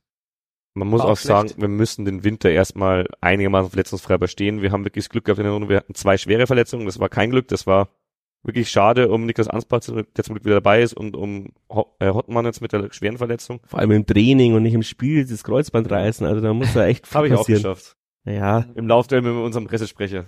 das war aber kein Training, das war das, das war das legendäre ähm, Geschäftsstellenkick. Da ging es ja um Leben und Tod. Das war so viele Spiele, wie ich jemals in meinem Leben erlebt habe. So Und hat man ungefähr. in einer Stunde hat man da 1500 Kalorien verbraucht. Ja, ich meine, du, du musst dich ja auch beweisen. Das ist äh, genauso wie wenn du so ein Bierdimpfelturnier machst. Äh, da gibst du immer dein Bestes im Gegensatz zum normalen äh, Ligaspiel, wo kein Mensch zuschaut. Aber wie gesagt, wir waren relativ schon hatten ganz kleine Muskelgeschichten, die meistens nach einem Spiel wieder weg waren. Äh, das ist schon auch ein Plus und das ist war mit unserem dünnen Kader ein Plus, weswegen wir in der Tabelle so dastehen, wie wir stehen. Und das ist eben, wenn wir eben jetzt nicht fünf neue Spieler holen, was wir nicht machen werden, ist die Kaderdecke auch im zweiten Halbjahr so dünn. Auch da müssen wir schauen, dass wir gerade durch den Winter mit Kunstrasen, Schnee, was auch immer, einigermaßen verletzungsfrei durchkommen. Das haben wir die letzten Jahre nicht immer geschafft, aber ja, diese klassische Jahr-Winterseuche, die ich noch von vor zehn Jahren kenne, wo du jedes Jahr wusstest, du kommst mit fünf Verletzten aus der Winterpause. Weil wir am Aschenplatz irgendwo gespielt Ja. haben, bei Eisschollen. Ja. Das haben wir eigentlich jetzt nicht mehr. Also das ist nicht jedes Jahr zumindest. Spricht ja auch in den letzten Jahren für unsere medizinische Abteilung, dass natürlich, ich meine, wenn du dich im, am Trainingsplatz oder am Spielfeld äh, vertrittst und das Kreuzband reißt, da kann äh, die Vorbereitung so groß sein, wie sie will, medizinisch oder auch ja, ähm, physisch. Aber die medizinische Abteilung, glaube ich, macht da schon sein, sein Ding mittlerweile in den letzten Jahren sehr gut. Ähm, Doki jetzt auch mit seinem Kollegen da in, in Wechsel, das glaube ich, äh, das gefällt mir sehr gut und spricht auch dafür, dass wir kaum Verletzte haben. Und natürlich auch äh, die Infrastruktur. Wir haben jetzt viel, viel mehr Regenerationsmöglichkeiten auf dem, ich sag jetzt mal, Campus selbst, ja. Wir haben sogar eine Kryosauna, glaube ich, oder? Ich glaube schon auch, ja. Also ähm, die, es gibt äh, die Führung durch dieses Funktionsgebäude steht ja immer noch aus. Hannes. Eine, Hinweis an Hannes, falls er zuhört.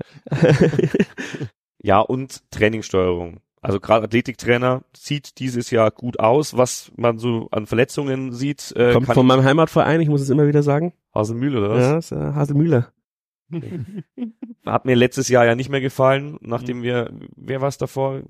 Mir fällt der Name Der Emil, der wo früher auch, äh, der dann zu Augsburg gegangen ist Genau. und früher bei uns äh, auch war mit dem Weinzettel. Ich weiß da nicht war mehr es genau. Jahre, also da war es ja jahrelang sehr gut und dann haben wir jetzt eigentlich im Abstiegsjahr hatten wir dann glaube ich einen neuen Athletiktrainer und damit hat es nicht mehr so geklappt, muss ich einfach Thomas mal so sagen. hieß der. Stimmt, ja. Genau. Da hast du wirklich gemerkt, äh, dass da irgendwie vom einem Jahr aus andere, vielleicht auch aus anderen Gründen, aber auf einmal hatten wir mehr solche Verletzungen, die wir schon lange nicht mehr hatten, so in, gerade auch in so einer Winterzeit. Und es wäre schön, wenn es jetzt auch dieses Jahr, wenn wir da verschont bleiben. Also wirklich klopfe ich auf Holz, äh, es wäre schön. Corona ist auch äh, quasi so um, das heißt, äh, Gäubodenfest ist dann auch nicht mehr so schlimm. Der Goldmanfest ist ja zum Glück schon vorbei. Für die Ich schaue da ga- ga- ganz streng unseren ähm, Straubinger Tourist an. Mei, der Menzel spielt auch nächstes Jahr. Schauen wir mal. Ja, ein paar Jahrenspiele haben sie in Gilamos auch schon herumgetrieben. Also, äh, Jetzt fand's schon ziemlich aus. Jetzt wollte ich aber trotzdem nochmal Joe Enox loben und den Achim Bayer-Lorzer, weil die es einfach geschafft haben, dieses Jahr ein sehr, sage ich mal, gutes Klima, sportliches Klima auch zu etablieren. Äh, auch im gesamten Trainerteam äh, scheint man in einem Strang zu ziehen. Ich, das ist auch ein Erfolgsfaktor. Also ich glaube schon, dass die Spieler äh, das vorgelebt kriegen müssen. Und sie scheinen es wirklich von der Geschäftsführung und vom Trainerteam vorgelebt zu kriegen. Ähm, Joe Enox hat verlängert. Ähm, er lässt ein gewisses System spielen. Ja, das äh, mal schauen, äh, wie es funktioniert, wenn es mal ein paar Härten gibt. Aber es, äh, die Spieler sind sind dabei und ich glaube, dass das natürlich auch, wenn nicht sogar der größte Erfolgsfaktor im Hintergrund ist, dass das hinter den Kulissen auch wieder nicht nur am Platz bedingt natürlich einander, aber dass das da auch äh, voll, vollkommen neu aufgesetzt wurde eigentlich und dann auch sich voll äh, als Erfolg verpuppt hat momentan. Und vor allem auch sehr erstaunlich, eine Szene irgendwie, Unterhaching hat ja, also Magenta hat ja bei Unterhaching-Spiel 60 Minuten lang irgendwie die Bank gefilmt, also da konnte man echt viel sehen. Und ähm, da war auch irgendeine Situation, wo es bei uns in der ersten Halbzeit nicht so gelaufen ist, wo dann unter der Achim Bayerlorzer wütend zum Enox gelaufen ist und die haben sich dann ganz normal unterhalten. Also Haben ähm, wir doch Geld bekommen, glaube ich. Genau, aber ich meine, ähm, es ist auch erstaunlich, dass es überhaupt funktioniert, dass der Sportdirektor quasi auf Augenhöhe während des Spiels mit dem Trainer diskutieren kann, ohne dass sie sich halt auf die Fresse hauen, ja. Also, und offensichtlich glaube ich auch, dass beide eben Impulse da reinbringen und keiner irgendwie ähm, ja dann gekränkt ist, weil mal eine andere Idee kommt oder so, sondern sie, sie gehen halt wie erwachsene Menschen miteinander um und man möchte meinen, es es ist normal als Erwachsener es eben so zu machen, aber ich meine, wenn man das bei 60 und die anderen Chaosvereine sieht, dann ähm, würde ich mir, bin ich mir ziemlich sicher, dass die manche Ideen einfach nicht umsetzen, bloß weil sie von der falschen Person kommen. Und das ist bei uns, glaube ich, wirklich nicht so. Und da im Fußball trotzdem alle irgendwie Alpha-Tiere sind, ist das schon brutal erstaunlich, dass es so harmoniert.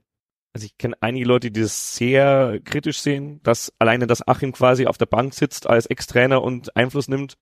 Ähm, ich meine, Erfolg gibt uns gerade ein bisschen recht. Ich glaube, der Erfolg hilft uns aber soweit auch, dass du halt da nicht so dieses Konfliktpotenzial hast. Wenn du jetzt irgendwie in der zweiten Liga mit dieser Konstellation gegen Abstieg spielen würdest, kann diese Konstellation ganz andere Prozesse auslösen, wenn du dann sowas hast wie mit Werner und Mersat, dass sich die beiden vielleicht personell irgendwie gar nicht mögen. Äh, also es ist wirklich, es ist schwierig, glaube ich, so eng zusammenzuarbeiten als Trainer und Sportdirektor. Aber aktuell mit den beiden Personen funktioniert's. Aber ich finde es nach wie vor, es ist schon ein zweischneidiges Schwert. Aber wenn du es an der richtigen Seite anfasst, dann der größte Kritikpunkt, glaube ich, den, von den Leuten, den ich auch äh, teile, ist, ähm, dass Achim halt gegangen ist, als das große Geld äh, gewunken hat damals. Ähm, wenn er jetzt sich quasi beweist und eben auch vier, fünf, sechs Jahre da bleibt, dann werden auch diese Leute äh, die Meinung ändern. Aber wenn er natürlich, äh, wir steigen, sagen wir mal, wir steigen jetzt in die zweite Liga ab und es kommt wieder RB Leipzig und sagt, wir brauchen auch einen Sportdirektor und er ist so gleich wieder weg, dann wird man diese Leute nicht überzeugen können von ihm. Also er muss sich jetzt auch in der Beziehung bewahren, aber wenn er uns in die zweite Liga führt, dann bin ich ähm, opportunistisch genug, es einfach anzunehmen, Danke zu sagen, aber lieben werde ich ihn dann auch nicht. Ja, Erfolg ähm, ist ja das beste Argument äh, in, dem, in dem Sinne. Also Erfolg und Treue, Bastel Nachreiner. Ja, also man muss ja schon sagen, ich glaube generell auf dem Posten ist es noch schwieriger, durch Erfolg, durch kurzfristigen Erfolg äh, wirklich große Schritte zu machen, äh, weil halt einfach nicht so oft Sport, es werden schon oft Sportdirektor gesucht, aber nicht ganz so oft wie Trainer. Es werden irgendwie fünf Trainer bei manchen Chaosvereinen pro verschlissen und nur zwei Sportdirektoren. ähm, aber ja, Christian Keller, weiß ich, hat Angebote ausgeschlagen, bevor er am Ende dann irgendwann bei Köln zugesagt hat. Aber bin ich auch nach wie vor nicht überzeugt, dass Achim Beilautzer da jetzt hat, vielleicht immer nicht das erstbeste Angebot, aber ja, wer kann es ihm dann verübeln, wenn dann wirklich wieder irgendein Leverkusen oder sonst irgendwas um die Ecke kommt, weil die gerade Sportler sind, kannst ich scheiß dich zu mit dem Geld. Ja, also am Ende ist es leider ein Geschäft. Ich bin dann auch enttäuscht, das ist auch das, was ich von Anfang an gesagt habe. Wenn es funktioniert, wie lange bleibt er? Aber ich hoffe einfach, weil in diesen Sportgeschäftsführerprozessen äh, der Erfolg eben nicht so schnell belohnt wird und nicht so schnell diese Turnover-Rate ist, glaube ich, dass er uns zwei, drei Jahre erhalten bleibt, auch wenn er Erfolg hat. Hoffe ich jetzt einfach mal. Also ich glaube, das ist alles sehr, sehr im Konjunktiv. Ähm, echt? E-, echt, tatsächlich sehr im Konjunktiv. Ähm, vielleicht ganz kurz noch dazu äh, eine kurze Anmerkung. Ähm, also ich finde super, haben wir ja schon mal uns unterhalten, äh, dass das Beilert so unten auf der Bank sitzt. Finde das einfach klasse. Ähm, du hockst ja auch eher auf der West, wenn du äh, im Fußballstadion bist. Oder? Ich kann tatsächlich jetzt da nichts dagegen sagen. ja. ähm, äh, auch nochmal auf, auf diesen Punkt äh, zu sprechen zu kommen, dieses, dieses unaufgeregte, äh, klar, die, der Erfolg, ähm, äh, ja, äh, der Erfolg bringt das mit sich oder das eine bedingt das andere, aber diese Unaufgeregtheit ist, glaube ich, auch wirklich der, der Schlüssel zum Erfolg. Ähm, und um jetzt noch, einen, noch zu einem Schlüssel ähm, zum Erfolg zu kommen, ich glaube, und das ist auch die größte Arbeit jetzt für, für Trainer und Sportdirektor, dieses, ich nenne es mal ganz bewusst, Gespenst des Aufstiegs, das mit Spiel zu Spiel jetzt größer werden wird, sei es extern, sei es vielleicht auch intern. Man kann es ja gar nicht verübeln, wenn man, keine Ahnung, jetzt schon als Spieler denkt, oh, okay, mit, ich weiß nicht, wie viele Punkte, 10, 11 auf, auf 12 auf Platz drei oder zwölf absolut, neun virtuell vielleicht. Genau, neun virtuell, weil glaube ich Essen noch ein Spiel weniger hat, wie auch immer. Ähm, und da zu versuchen, das dieses Aufstiegsgespenst da aus den Köpfen zu bringen und wirklich so fokussiert zu bleiben, das glaube ich wird jetzt die größte Herausforderung. Ähm, und wenn das aber gelingt, dann ja, da bin ich voll bei dir und in meine Glaskugel sage ich auch, egal wie groß wir diesen Vorstand noch auf, äh, Vorsprung noch aufbauen, werden wir am letzten Spieltag gewinnen müssen.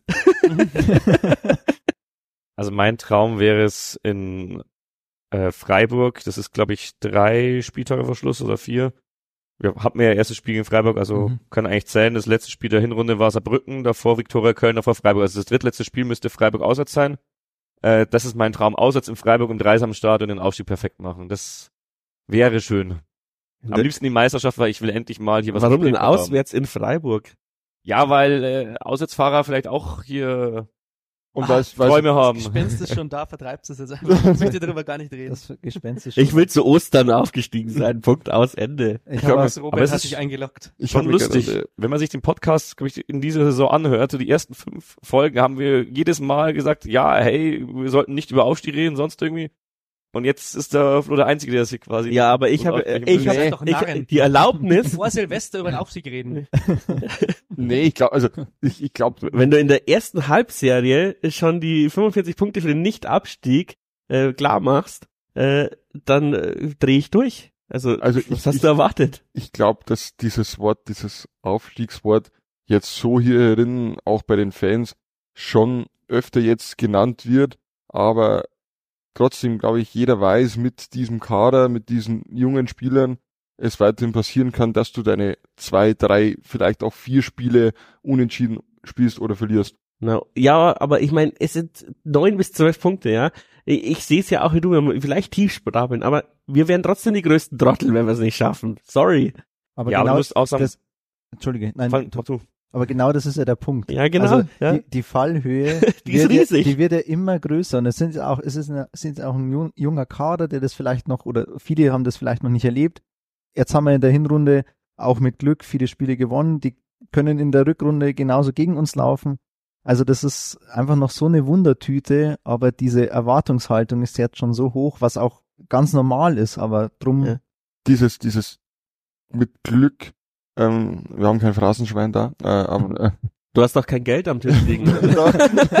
das ist, äh, wenn ich äh, jetzt sind zwölf Spiele, 13 Spiele hintereinander nicht verliere, dann ähm, muss es nicht, also dann hat es schon auch mit dem Spielglück zu tun, dass wir in der Rückrunde letzte Saison nicht hatten, aber dann kann es nicht nur am Glück liegen, sondern dann liegt es auch daran, dass die, die dementsprechende Qualität auch im Kader vorhanden ist. Es liegt daran, dass wir die letzten 20 Minuten noch äh, doppelt so gut spielen können wie unsere Gegner. Wobei die letzten Spiele haben wir einen Haufen Tore in den letzten 20 Minuten gekriegt. Da war dann die Arroganz zu groß. oder, oder das Glück hat uns verlassen. Nein, Ja. Quatsch. Äh, Spaß beiseite. Also ich glaube, wir müssen auf jeden Fall dieses Aufstiegwort jetzt in den Mund nehmen. Alles andere ist grober Quatsch, wenn du mit zwölf Punkten Vorsprung auf Platz drei äh, dastehst als erster souverän. Aber dir muss halt auch klar sein, äh, wenn du diesen zwölf Punkte Vorsprung irgendwie verkackst, dann wird's richtig dünn, weil äh, alles bis auf Platz acht, äh, eigentlich noch weiter runter, ist in diesem Kampf um Platz drei mit drin. Ja. Also das ist gerade unser geht großes Plus, dass wir runter. Es geht fast bis elf runter, das ist unser großes Plus, dass wir gerade so weit davon enteilt sind, aber sobald du da unten drin bist, dann kannst du am Ende auch Achter werden. also ich Das wäre wirklich äh, Das wäre scheiße, weil DFB-Pokal äh, ist schon fest eingeplant, Ja, finde ich. Ja, das ist auch das Minimalziel. Das Ja. habe ich, seit wir in, ähm, in Ingolstadt rausgeflogen sind, habe ich gesagt, hey, mein Minimalziel ist jetzt Platz vier.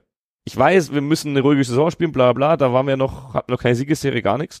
Aber ich möchte in diesen DFB-Pokal und das wäre echt wichtig, auch für den Verein. Also ich habe mir tatsächlich jetzt äh, die letzten Tage auch nochmal die, die Pressekonferenzen der anderen Drittligateams angehört. Logischerweise auch die gegen Unterhaching. Ähm, da war, hat der Marc Unterberger ganz klar gesagt, also der Jan Aufsteiger Nummer eins. Ähm, also da geht's natürlich jetzt auch schon los in der Hinsicht. Ähm, Kölner bei Ingolstadt hat auch schon gesagt, also um den dritten Platz wird's noch ein Hauen und Stechen geben. Ergo Platz eins und zwei schon vergeben. Also das sind halt alles auch, ähm, ja, von der Seite, ja, Sagen wir es, wie es ist. Ja, ja. mit es ist- Sicherheit auch, klar, aber, Alle sind froh, dass sie auf einmal nicht mehr der Favorit sind, wenn sie gegen uns spielen. aber das ist halt ist die einfach, Frage, ob wir uns selbst jetzt mittlerweile die Favoritenrolle zuschreiben in den Spielen oder weiterhin. Das ist uns, glaube ich, scheißegal, weil das Gute an Joe Ennox ist, äh, dass er nicht arrogant genug ist zu glauben, ähm, dass unser Spielstil unantastbar ist, wie zum Beispiel, also Jakobacci hat dann einfach vor der Pressekonferenz gesagt, mir scheißegal, ob der Dings bekommt, wir spielen so, wie wir immer spielen. Wo ich mir denke, was ist mit dir los, Junge, ja? Und, und der Joe hat halt einfach, er, wie gesagt, also man sieht's ja, er passt halt, er passt halt immer uns dem Gegner an. Und das finde ich sympathischer, auch, obwohl wir sagen können, hey, ihr Pisser, wir haben 45 Punkte, äh, wir sind der Jan, wir, wir, ihr müsst euch an uns anpassen, aber das machen wir nicht, ja, sondern wir, wir, wir gehen mit einer Grundformulation rein eben, schauen, ob es klappt oder nicht, und wenn es nicht klappt, stellen wir um. Und diese Arroganz, wir, wir, überziehen den Gegner mit unserem Spielstil, äh, das haben wir nicht.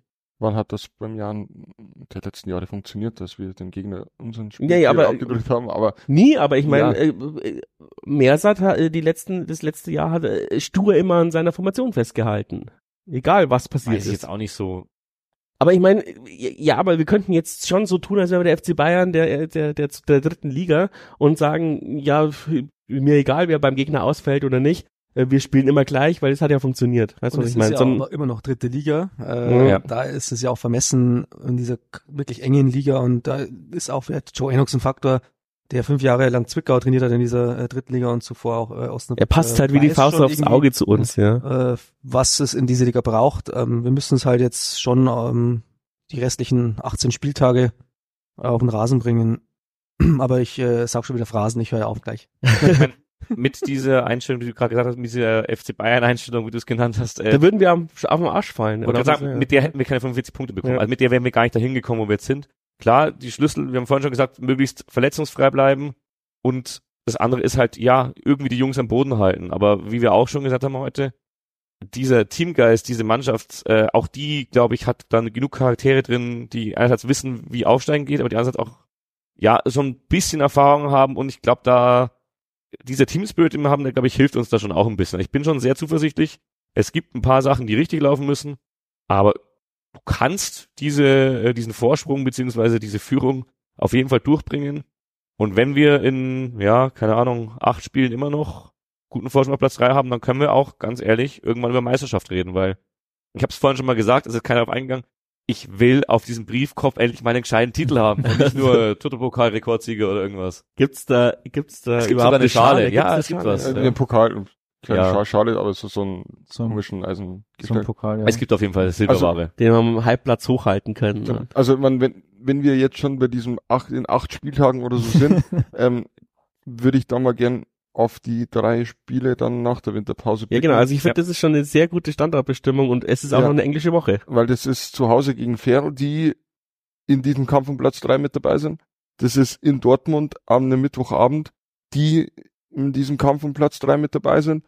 Und dann kommt zu Hause Arminia Bielefeld, die, Die auch noch in diesen Kampf um Platz Ja, drei einsteigen ja, können, weil genau, die haben die können. Qualität. Ja. Und aus meiner Sicht wollte ich gerade sagen, aktuell eine absolute Wundertüte. Die spielen absolut unter ihren Möglichkeiten, was die für Spieler eigentlich in ihren Reihen haben und sind irgendwo ähm, eigentlich im Abstiegskampf. Aber zuletzt wieder besser, glaube ich. Zuletzt wieder ja, besser, und klar. so eng wie die Liga ist, die können Ja. schon noch oben anklopfen, Die weil eben alles so eng ist. Ja. auch in der Winterpause zwei, drei Leute wiederholen, äh, Bielefeld. Und deswegen, Wie auch Sandhausen, ähm, die werden alle nachrüsten. also wenn, wenn du aus diesen drei Spielen sechs Punkte holst, bin ich zufrieden. Also ich, ich auch, aber fünf wäre ich auch, glaube ich, zufrieden. also ich hoffe sehr, dass du gegen Fair gleich einen guten Start bekommst und gewinnst, weil also die werden Batista Meyer ziemlich sicher nicht mehr haben, außer sie kaufen ihn von Dresden, was ich da nicht sehe. Ähm, ja, Meinst du, die längste Bar der Welt macht nicht so viele Einse äh, Einnahmen, dass man die längste Ticke der Welt ist eh der größte Hoax, den es gibt. Also das ist äh, Riesenfrechheit. Aber egal, auf jeden Fall gegen Also, Fair. wird auf jeden Fall ein 1889 FM-Meme. Also gegen Fair solltest du wirklich gewinnen, das wäre wär wichtig, auch weil, wie du sagst, dann wirklich noch deutlich schwerere Gegner auch kommen, äh, wo ich Fair jetzt nicht mehr ganz so dazu zähle. Die spielen guten Fußball, aber die müssen erstmal klarkommen, dass ihr bester Spieler weg ist, ohne den sie, ja, von diesen 39 Toren, die sie geschossen haben, wahrscheinlich äh, 20 nicht geschossen hätten.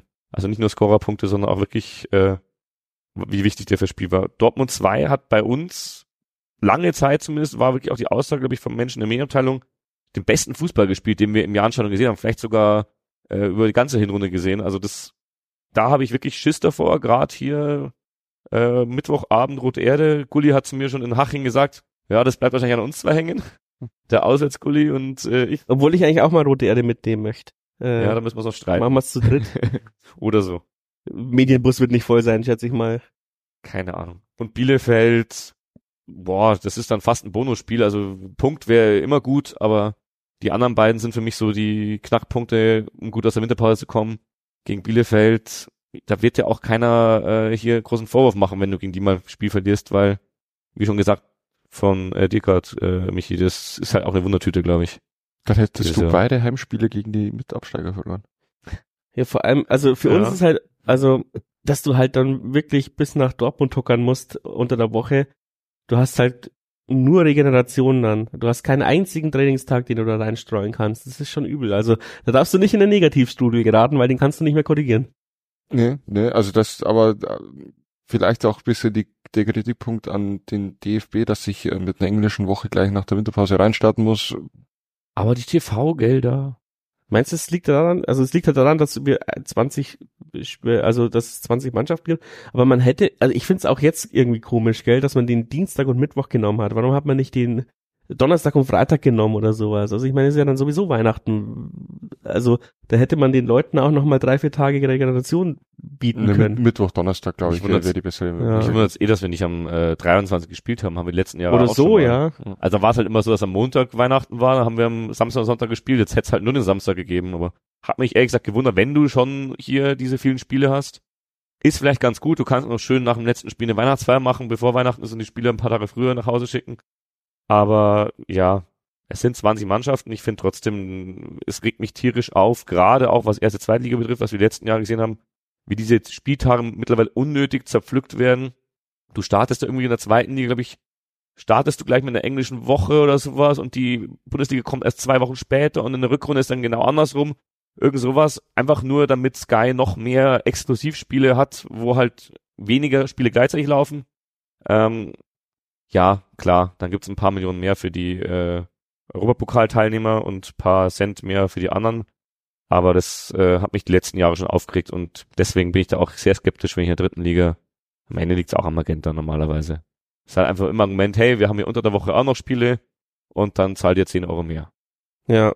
Und äh, jeder Verein ist auf die 10 Euro leider angewiesen. Wenn wir schon bei Spieltagkritik sind, äh, es kamen ja heute bis zum 30. Spieltag alle äh, Spiele raus. Mit dabei auch äh, Sonntagabend 19.30 in Duisburg. Das ist arbeitnehmerfreundlich. Auch, äh, vielen Dank äh, hier an dieser Stelle an den DFB. Und ansonsten glaube ich alles sehr entspannt, meistens Samstag und englische Wochen gibt's danach. Deswegen finde ich es also komisch. Nach dem Dortmund-Spiel gibt's keine englische Woche mehr. Dieses Jahr. Stimmt, ja. Also das hätte man, glaube ich, ein bisschen strecker schauen unter der Woche. gestimmt, dass, äh, dass Und der, Champions League. dass die dritte Liga Pöbel, äh, Habe ich doch gesagt, oder? Achso, ich habe Bundesliga verstanden. Entschuldigung. damit der dritte. damit der dritte Liga Pöbel, in, äh, in die Stadt gehen kann und Champions League schauen kann. ja. Skaffel. die sind kein offizieller Jahrensponsor. In, in die Bischofshof Braustuben natürlich. Chalander. Ja, äh, wenn wir schon Boulevard sind, ja, äh, du, du schaust lieber im Gaffis, also äh, oder, oder im Bronto ist auch immer geil. Also beim Freundeskreis gibt's seit unserer Weihnachtsfeier vom Fanclub gibt's jetzt den Begriff Zaffel. Erst Gaffel, dann Zapp. Ah, okay. Obwohl ja in der 1889 FM Sports Bar auch immer ausgebucht ist. Also das, da soll es auch ganz gut abgehen, aber Mhm. Finde ich übrigens äh, eine, eine Wahnsinns, äh, einen Wahnsinns äh, Wirtshauswechsel endlich mal da am Karlbachweg Der lebt haben, es, ja. der sich mit dem Jan identifiziert, mit dem man auch äh, kooperiert, ähm, mit dem man auch ein bisschen Platz schenkt und sagt, hey, wenn ihr nicht auswärts fahren könnt, geht in die Sportsbar, reserviert euch einen Platz, da ist dritte Liga. Ich glaube, ist glaube ich auch das, was dem Jan-Fan etwas die letzten Jahre gefehlt hat. Jetzt hast du wieder so einen zentralen Anlaufpunkt, auch am Trainingsgelände, wo du hast, hey, das ist die Vereinskneipe, kannst du reingehen, kannst du dir das Fußball anschauen, äh, triffst die anderen Fans. Ist eine sehr positive Entwicklung am Karlbachweg äh, mit dieser 1889 Sportsbar. Ich meine, gegeben hat es davor auch, aber also die haben die- das nicht so gelebt. genau, Ja. und die wegen, ja, und das hat, war auch nicht gut. Also es war wirklich teilweise sowohl vom Service als auch vom Essen halt einfach nicht gut. Du musst da erstmal ein Konzept finden, das funktioniert in der Location und ich bin, ich hoffe wirklich, dass es funktioniert diesmal. Äh, Ich bin auch sehr positiv beeindruckt von den, ja, drei, vier Mal, wo ich da war, also nicht am Spieltag, sondern eher außenrum. Aber ja, ich drücke alle Daumen, weil der Jan braucht das genauso sehr wie, ne, noch mehr eigentlich als der Wirt das braucht, dass es funktioniert. Der Jan braucht da eine Wirtschaft, die funktioniert. Und es ist echt nicht leicht an der Location. Also Die ist, die ist sau un undankbar, weil so die Testspielen, ähm, da kommen vielleicht die Leute, dann ist ein halbes Jahr Ruhe, zum Training kommt keiner, ähm, die Jugendspiele werden nicht so gut besucht, ähm, immer besser, ähm, aber das, dadurch, dass die halt auch solche Events machen und ich habe ja dort unser Schafkopfturnier abgehalten, genau aus dem Grund eben, weil Support Your Locals und so, ähm, und dann war am nächsten Tag, haben die ein Oktoberfest veranstaltet, wusste ich nicht, ja. Also die haben dann selber auch noch solche Events. Also kann ich auch nur empfehlen. Ähm, leider ist es auch unter Bischofshof. ähm, aber ähm, die Location ist super und wie du schon sagst, also dem Jan ist nicht geholfen, dass da alle zwei Jahre der Wirt pleite geht, wenn die, wenn die Konzession ausläuft oder wenn der Wirt Vertrag ausläuft. Deswegen wäre es geil, wenn wir mit dem jetzt auch eine Ära gründen könnten. Ja. Ich meine, das Konzept ist ja schon auch so, dass, glaube ich, äh, versucht die Spielermamas irgendwie drin zu halten und noch hier günstig einen Teller Nudeln oder diese Stange da, ob das funktioniert, weiß ich nicht. Aber du hast das große Nee. Problem, dass die ganzen TUS-Leute hassen halt den Jahr mittlerweile, die wollen nicht hingehen. Die Stammtische sterben, glaube ich, langsam weg, die es noch gab. Und ja, was hast du dann unter der Woche? Ja, genau. Also du musst irgendwie auch wieder diese Stammtischkultur irgendwie hinbekommen. Im Sommer ist es, glaube ich, einfacher, weil der Außenbereich auch ganz geil ist.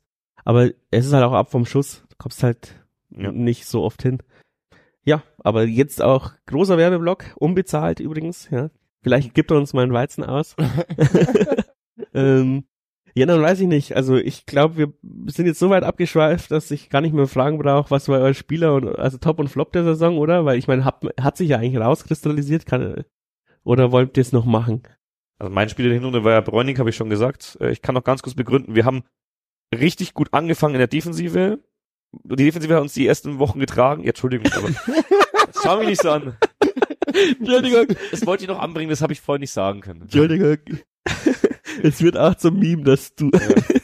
Nee, aber unsere Defensive hat uns wirklich am Anfang so ein bisschen in den Arsch gerettet, als wir noch nicht so offensiv funktioniert haben und äh, auch wenn hinten raus, zum Beispiel jetzt auch Garnaus richtig gut gespielt haben, Bräunig war für mich so die Konstante, der wirklich durchperformt hat, deswegen ist er für mich Spieler der Hinrunde, auch wenn emotional Conny Faber so mein Highlight ist, aber Bräunig für mich Spieler der Hinrunde. Flo, du musst übernehmen, der Michi kann nicht, mein er lacht. Spieler äh, der Hinrunde ist Rasim Bulic, bevor ihn jemand anders nennt, weil er Scheiße. als äh, Shootingstar entpuppt hat und ähm, unter den vielen äh, Motivierten nochmal raussticht, weil er äh, wie so ein Duracell-Hase anläuft. Ich nehme trotzdem auch Bulic, weil Kernasi zu Kern, von Kernasi zu Kernasi.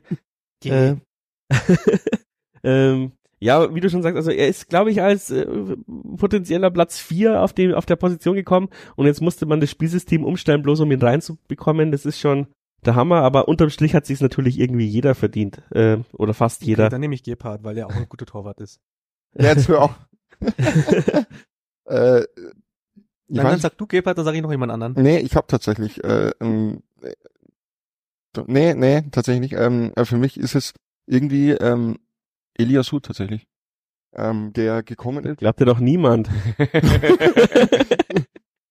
Nee, nee, es war einfach, ähm, der kam mit keine Ahnung wie viel Spielen ohne Tor und äh, Dann hat er eins geschossen. nein.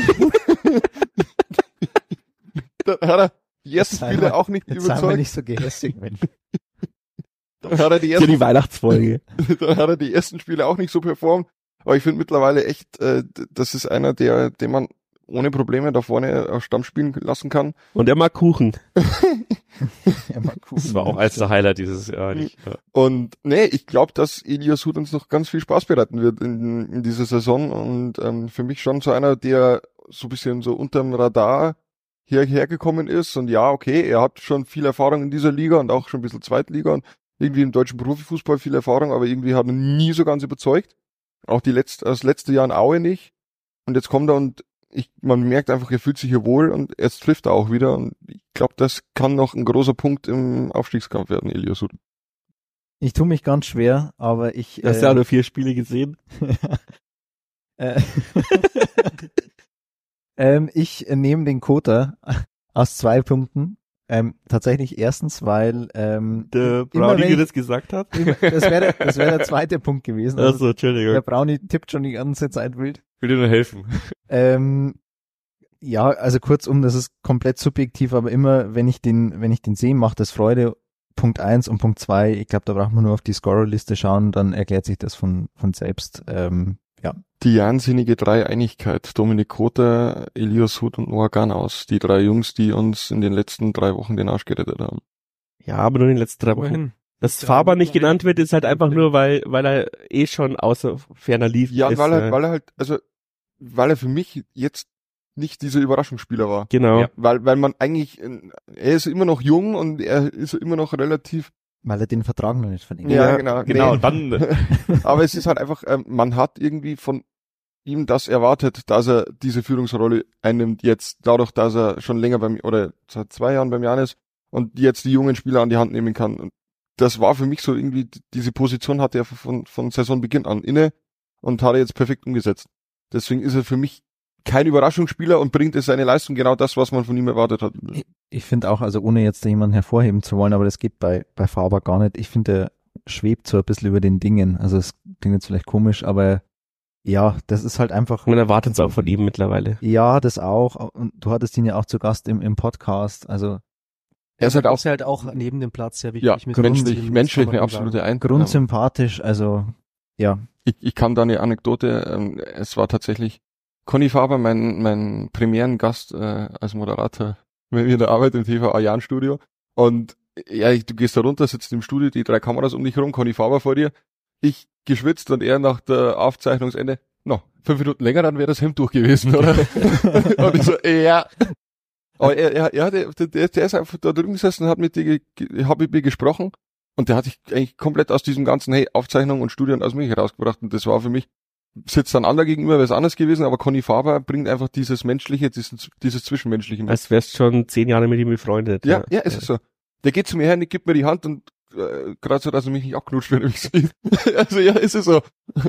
Wir müssen übrigens noch auflösen. Du hast ja gestern auf Instagram oder vorgestern hier mit dem wunderschönen äh, KI-Bild äh, die Verlängerung von Conny Faber verkündet. Das war natürlich nicht ernst gemeint für alle, die es nicht gecheckt haben. Es, Es war nur Wunschdenken. es, gab, es gab tatsächlich drei, vier äh, Nachfragen, ob das jetzt ernst ist oder nicht. Äh, ich dachte, das KI-Bild spricht für sich selbst. er hat bei 1889 FM auf dem Bierdeckel unterschrieben.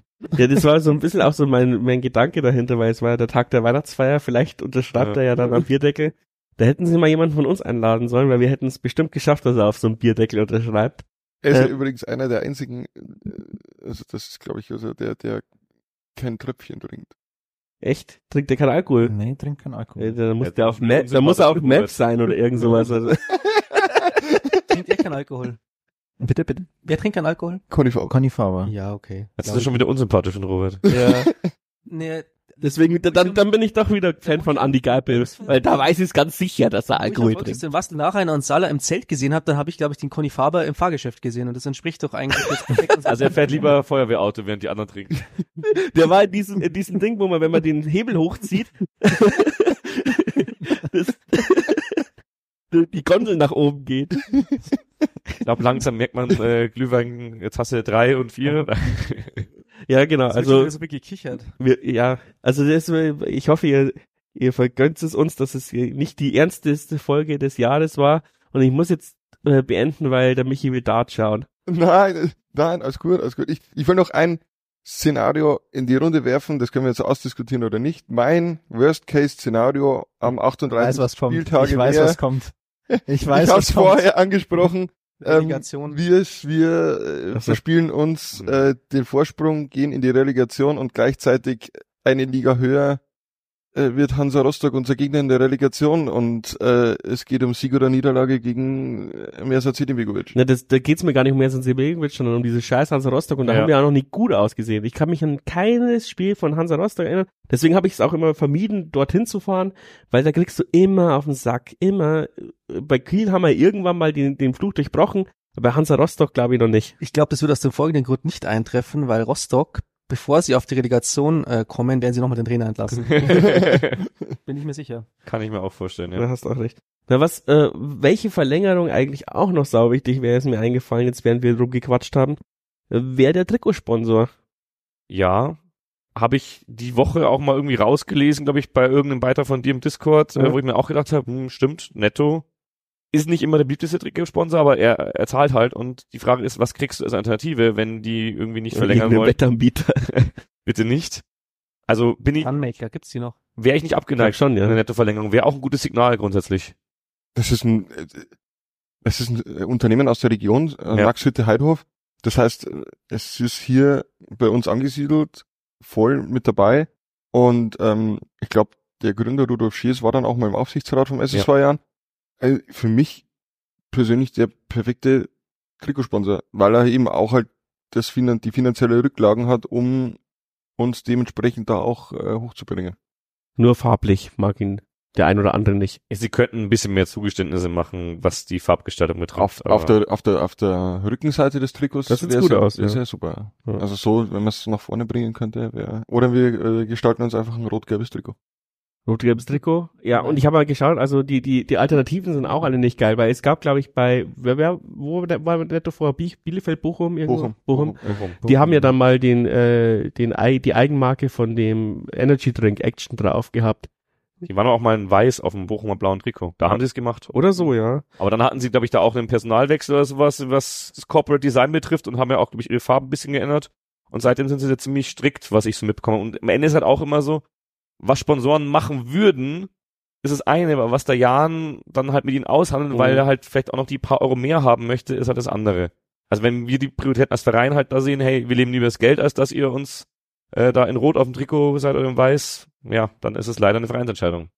Ich als linksgrün versiffter Gutmensch würde natürlich gerne einfach äh, die Bio-Bio-Marke als Trikotsponsor von Ihnen haben. Die ÖDP Regensburg können Sie doch mal ein paar Euro raushauen.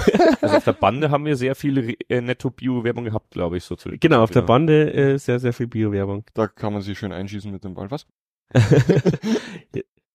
Gut, dann die absolute Lieblingsfrage seit letztem Jahr. Was gibt's zu essen, Philipp? Also zu, Weihnachten, Weihnachten. zu Weihnachten. dieses Jahr ganz langweilig, nichts groß gekochtes, einfach nur Brotzeit.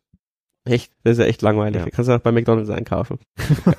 Bei uns seit Jahren äh, an Heiligen Abend traditionell Würstel mit Sauerkraut. Flo, was gibt's bei dir so zu Weihnachten? Äh, da gibt's ein Gericht, Heiligabend? das immer nur an Weihnachten gekocht wird, äh, von meinen Großeltern noch übergeben, also so ein schlesisches Gericht. Aber mein Fokus an Weihnachten ist eh nicht auf dem Essen, insofern. Was? Find's gut, aber äh, halt mich da lieber mit anderen Dingen auf an Weihnachten. Was? Die Liebe, die Weihnachten. Äh, Hört sich so an, als würde den ganzen Heiligabend durchvögeln. Geschenke und Alkohol. ja. Ach so, ach so. Es wird, es wird Zeit, dass der, dass die Folge zu Ende geht. Ich halte es mit, äh, mit Michael. Bei uns gibt's auch immer traditionell ähm, Würstel mit Kraut und das, das macht mein Dad äh, hingebungsvoll den ganzen Tag. Ja. Das Steht ist- acht Stunden in der Küche für Würstel mit Sauerkraut. Das muss gut Die- durchziehen. Du, ganz ehrlich, vielleicht liegt's auch daran, dass er seit Jahren nicht äh, mit in die Kirche will. Ich weiß es nicht. Ähm, Der aber- steht in der Küche, kocht ein wenig und haut sich so ein, so ein, so ein Flachmann noch ein das zusätzlich. ja. Kochwein, ein, ein Glas für hier Sauerkraut, ein Glas für mich und so weiter. Sehr geil. Vielleicht. So. Vielleicht. Ja, da wir, da Amberg ja quasi schon Franken ist, ähm, auch wenn ich immer, äh, wenn es mich immer nervt, wenn Leute das so betiteln, weil es war mal die Hauptstadt der Oberpfalz, ähm, und mein Papa ja aus äh, Goxheim kommt, gibt's bei uns eher was Fränkisches und äh, sau, äh, sauerne Zipfel, weiß ich Mhm, nicht. Mhm. Sehr. Mhm, mhm. glaube ich, in Bayern, in verschiedenen Regionen wird das auch gegessen, aber hauptsächlich da im Franken. Und ich habe es immer verschmäht. Ich habe meine Mama immer gesagt, äh, ich will auch lieber Bratwürste und Sauerkraut. Und irgendwann hat's umgeschwenkt, dass ich's auch geil finde. Und Geschenke auch alle beisammen, habt's ja schon. Ich Ja, bin heute ja. acht Stunden in der Küche gestanden für Geschenke. In der Küche. Ja, ich äh, Okay. mache meine Geschenke mittlerweile selbst. Liebe geht durch den Magen. Oder hast du so ein Tonset für Anfänger? Oder das Raclette vor. Bin ich nicht Ich- begabt. Vorgekochtes Raclette. Ich habe schon mal Käse drüber. Dann dauert's begabt nicht so genug lang. dafür. Nee, tatsächlich alle Geschenke. Fertig. Meine Begabung mit irgendwelchen handwerklichen Sachen ist nicht besonders groß. Auch in der Küche, glaube ich, könnte ich schneller sein, wenn ich begabter wäre. Beziehungsweise Informatikerproblem. Das letzte Geschenk, es ist da und wir, wir haben es, aber es ist, liegt noch bei einem Kumpel und jetzt muss ich noch irgendwie in den nächsten zwei Tagen rausfinden, wie ich's, wie ich's wohl kann. Ah, sowas hasse ich. Ich muss noch einpacken, weil ich heute vergessen habe, Geschenkpapier zu kaufen. Ich muss das Geschenk für meine Freundin auch einpacken und die äh, Firma, bei der ich das bestellt habe online, war auch so nett, dass sie ihren Firmennamen ganz fett äh, außen auf dem äh, Karton draufschreibt. Und meine Freundin hat das Paket abgenommen, da war ich auch sehr begeistert. Eis.de. Also die Überraschung ist quasi schon, ja, sie denkt, sie kriegt hier äh, einfach eine, eine Kugel Eis und das ist doch was anderes. Nee, Quatsch, das ist was ganz anderes. Aber ja, Ganz schöner Quatsch-Podcast, aber ich, ich glaube, ich bin schuld dran. ich glaube, du bist schuld, du stellst die bösen Fragen. Sets irgendwie so Bookmarks oder so, dann kann man es überspringen. Ab hier nur noch äh, normaler Content, 13 Minuten. Setz lieber so so. Bookmarks nach, wann wurde welche Tasse Glühwein getrunken. Eine Tasse, zwei Tassen, drei Tassen. So, dann äh, von meiner Seite frohe Weihnachten, wenn ihr es noch vor Weihnachten hört. Wenn nicht, ich hoffe, es war geil. Ähm, und äh, einen guten Rutsch ins neue Jahr. Ich habe keine Ahnung, wann die nächste Folge kommt. Ihr werdet es sehen. Und äh, danke für eure Unterstützung. Der Unterstützertag kommt von meiner Seite aber noch reingeschnitten am Ende. Ja, kann mich nur anschließen, auch von mir. Frohes Fest, guten Rutsch schon mal und auf ein erfolgreiches Jahr 2024. Schöne Feiertage. Und kurz nice. Frohe Weihnachten, guten Rutsch und äh, nicht ausrutschen. Ja, von mir auch schöne Feiertage und einen guten Rutsch. Willst nicht noch irgendwas sagen? Und wir geben nicht auf. Servus. So, und am Ende jetzt noch ein fettes Merci an alle Spenderinnen und Spender. Ähm, ja, im letzten Jahr, es ist Wahnsinn, wie sich 1889 FM entwickelt hat. Ähm, auch nur durch euch. Da kann, können wir, glaube ich, alle gemeinsam sehr stolz sein und ähm, ja, ich habe nicht zusammengezählt, wie viel Geld es war, aber man muss halt auch sagen, mir hilft es enorm weiter. Das möchte ich an der Stelle nochmal betonen. Ähm, als Selbstständiger ist es bei mir oft so, wie jetzt auch. Ich habe drei Monate fast keine einzige Rechnung überwiesen bekommen und jetzt im Dezember endlich mal wieder paar ähm, Eingänge von meinen Kunden bekommen. Und in der Zwischenzeit muss ich halt auch oft Miete, Krankenkasse, und äh, weiß der Teufel Servergebühren zahlen und die müssen ja irgendwie durch laufende Kosten gedeckt werden und es war schon das ein oder andere Mal, dass ähm, eine Überweisung und auch oder auch die Steady-Gelder mir den Arsch äh, übers Monat hinweg gerettet haben. Deswegen fettes, fettes Merci an jeden oder jede, der die ja für 1889 FM spendet. Mir hilft es tatsächlich sehr weiter und gibt mir auch ein bisschen Sicherheit eben ja, auch drum zu experimentieren. Oh, genug geschwafelt und jetzt zu den Dank an euch. Ralf Werner wünscht eine schöne Adventszeit und er hat auch schon vorher überwiesen, aber wir haben jetzt schon so lange oder ich habe jetzt schon so lange keinen Unterstützerdank gemacht, dass er auch zur Faschingszeit Kölle Alarv gewünscht hat. Das noch nachgereicht. Dann äh, die treuesten Spender, seitdem es 1889 FM äh, in der Form gibt. Paul und Sonja aus Vilshofen haben auch wieder zweimal einen richtigen Batzen Geld überwiesen Danke für eure Großzügigkeit. Ähm, wenn ihr in dem nächsten, bei der nächsten Spende euer, eure Adresse reinschreiben würdet, würde ich euch ein ganz kleines Dankeschön-Paket schicken. Also schreibt mal eure Adresse in den Überweisungsbeleg und dann gibt's was Kleines zugeschickt im neuen Jahr. Der Basti hat auch zweimal gespendet in dem Zeitraum. Wir kennen uns ja auch persönlich. Danke dafür. Und alle Dauerspender wie den Phil, den Tom und natürlich alle Steady-Abos. Ähm, fettes, fettes, fettes Merci. Ich hoffe, es geht noch so weiter im nächsten Jahr. Und ja, ich hoffe auch die Weihnachtsfolge hat euch gefallen, auch wenn sie ein bisschen ein Schmarrn war. So, jetzt auch in der Stelle nochmal frohe Weihnachten, guten Rutsch, danke an euch. Tschüss.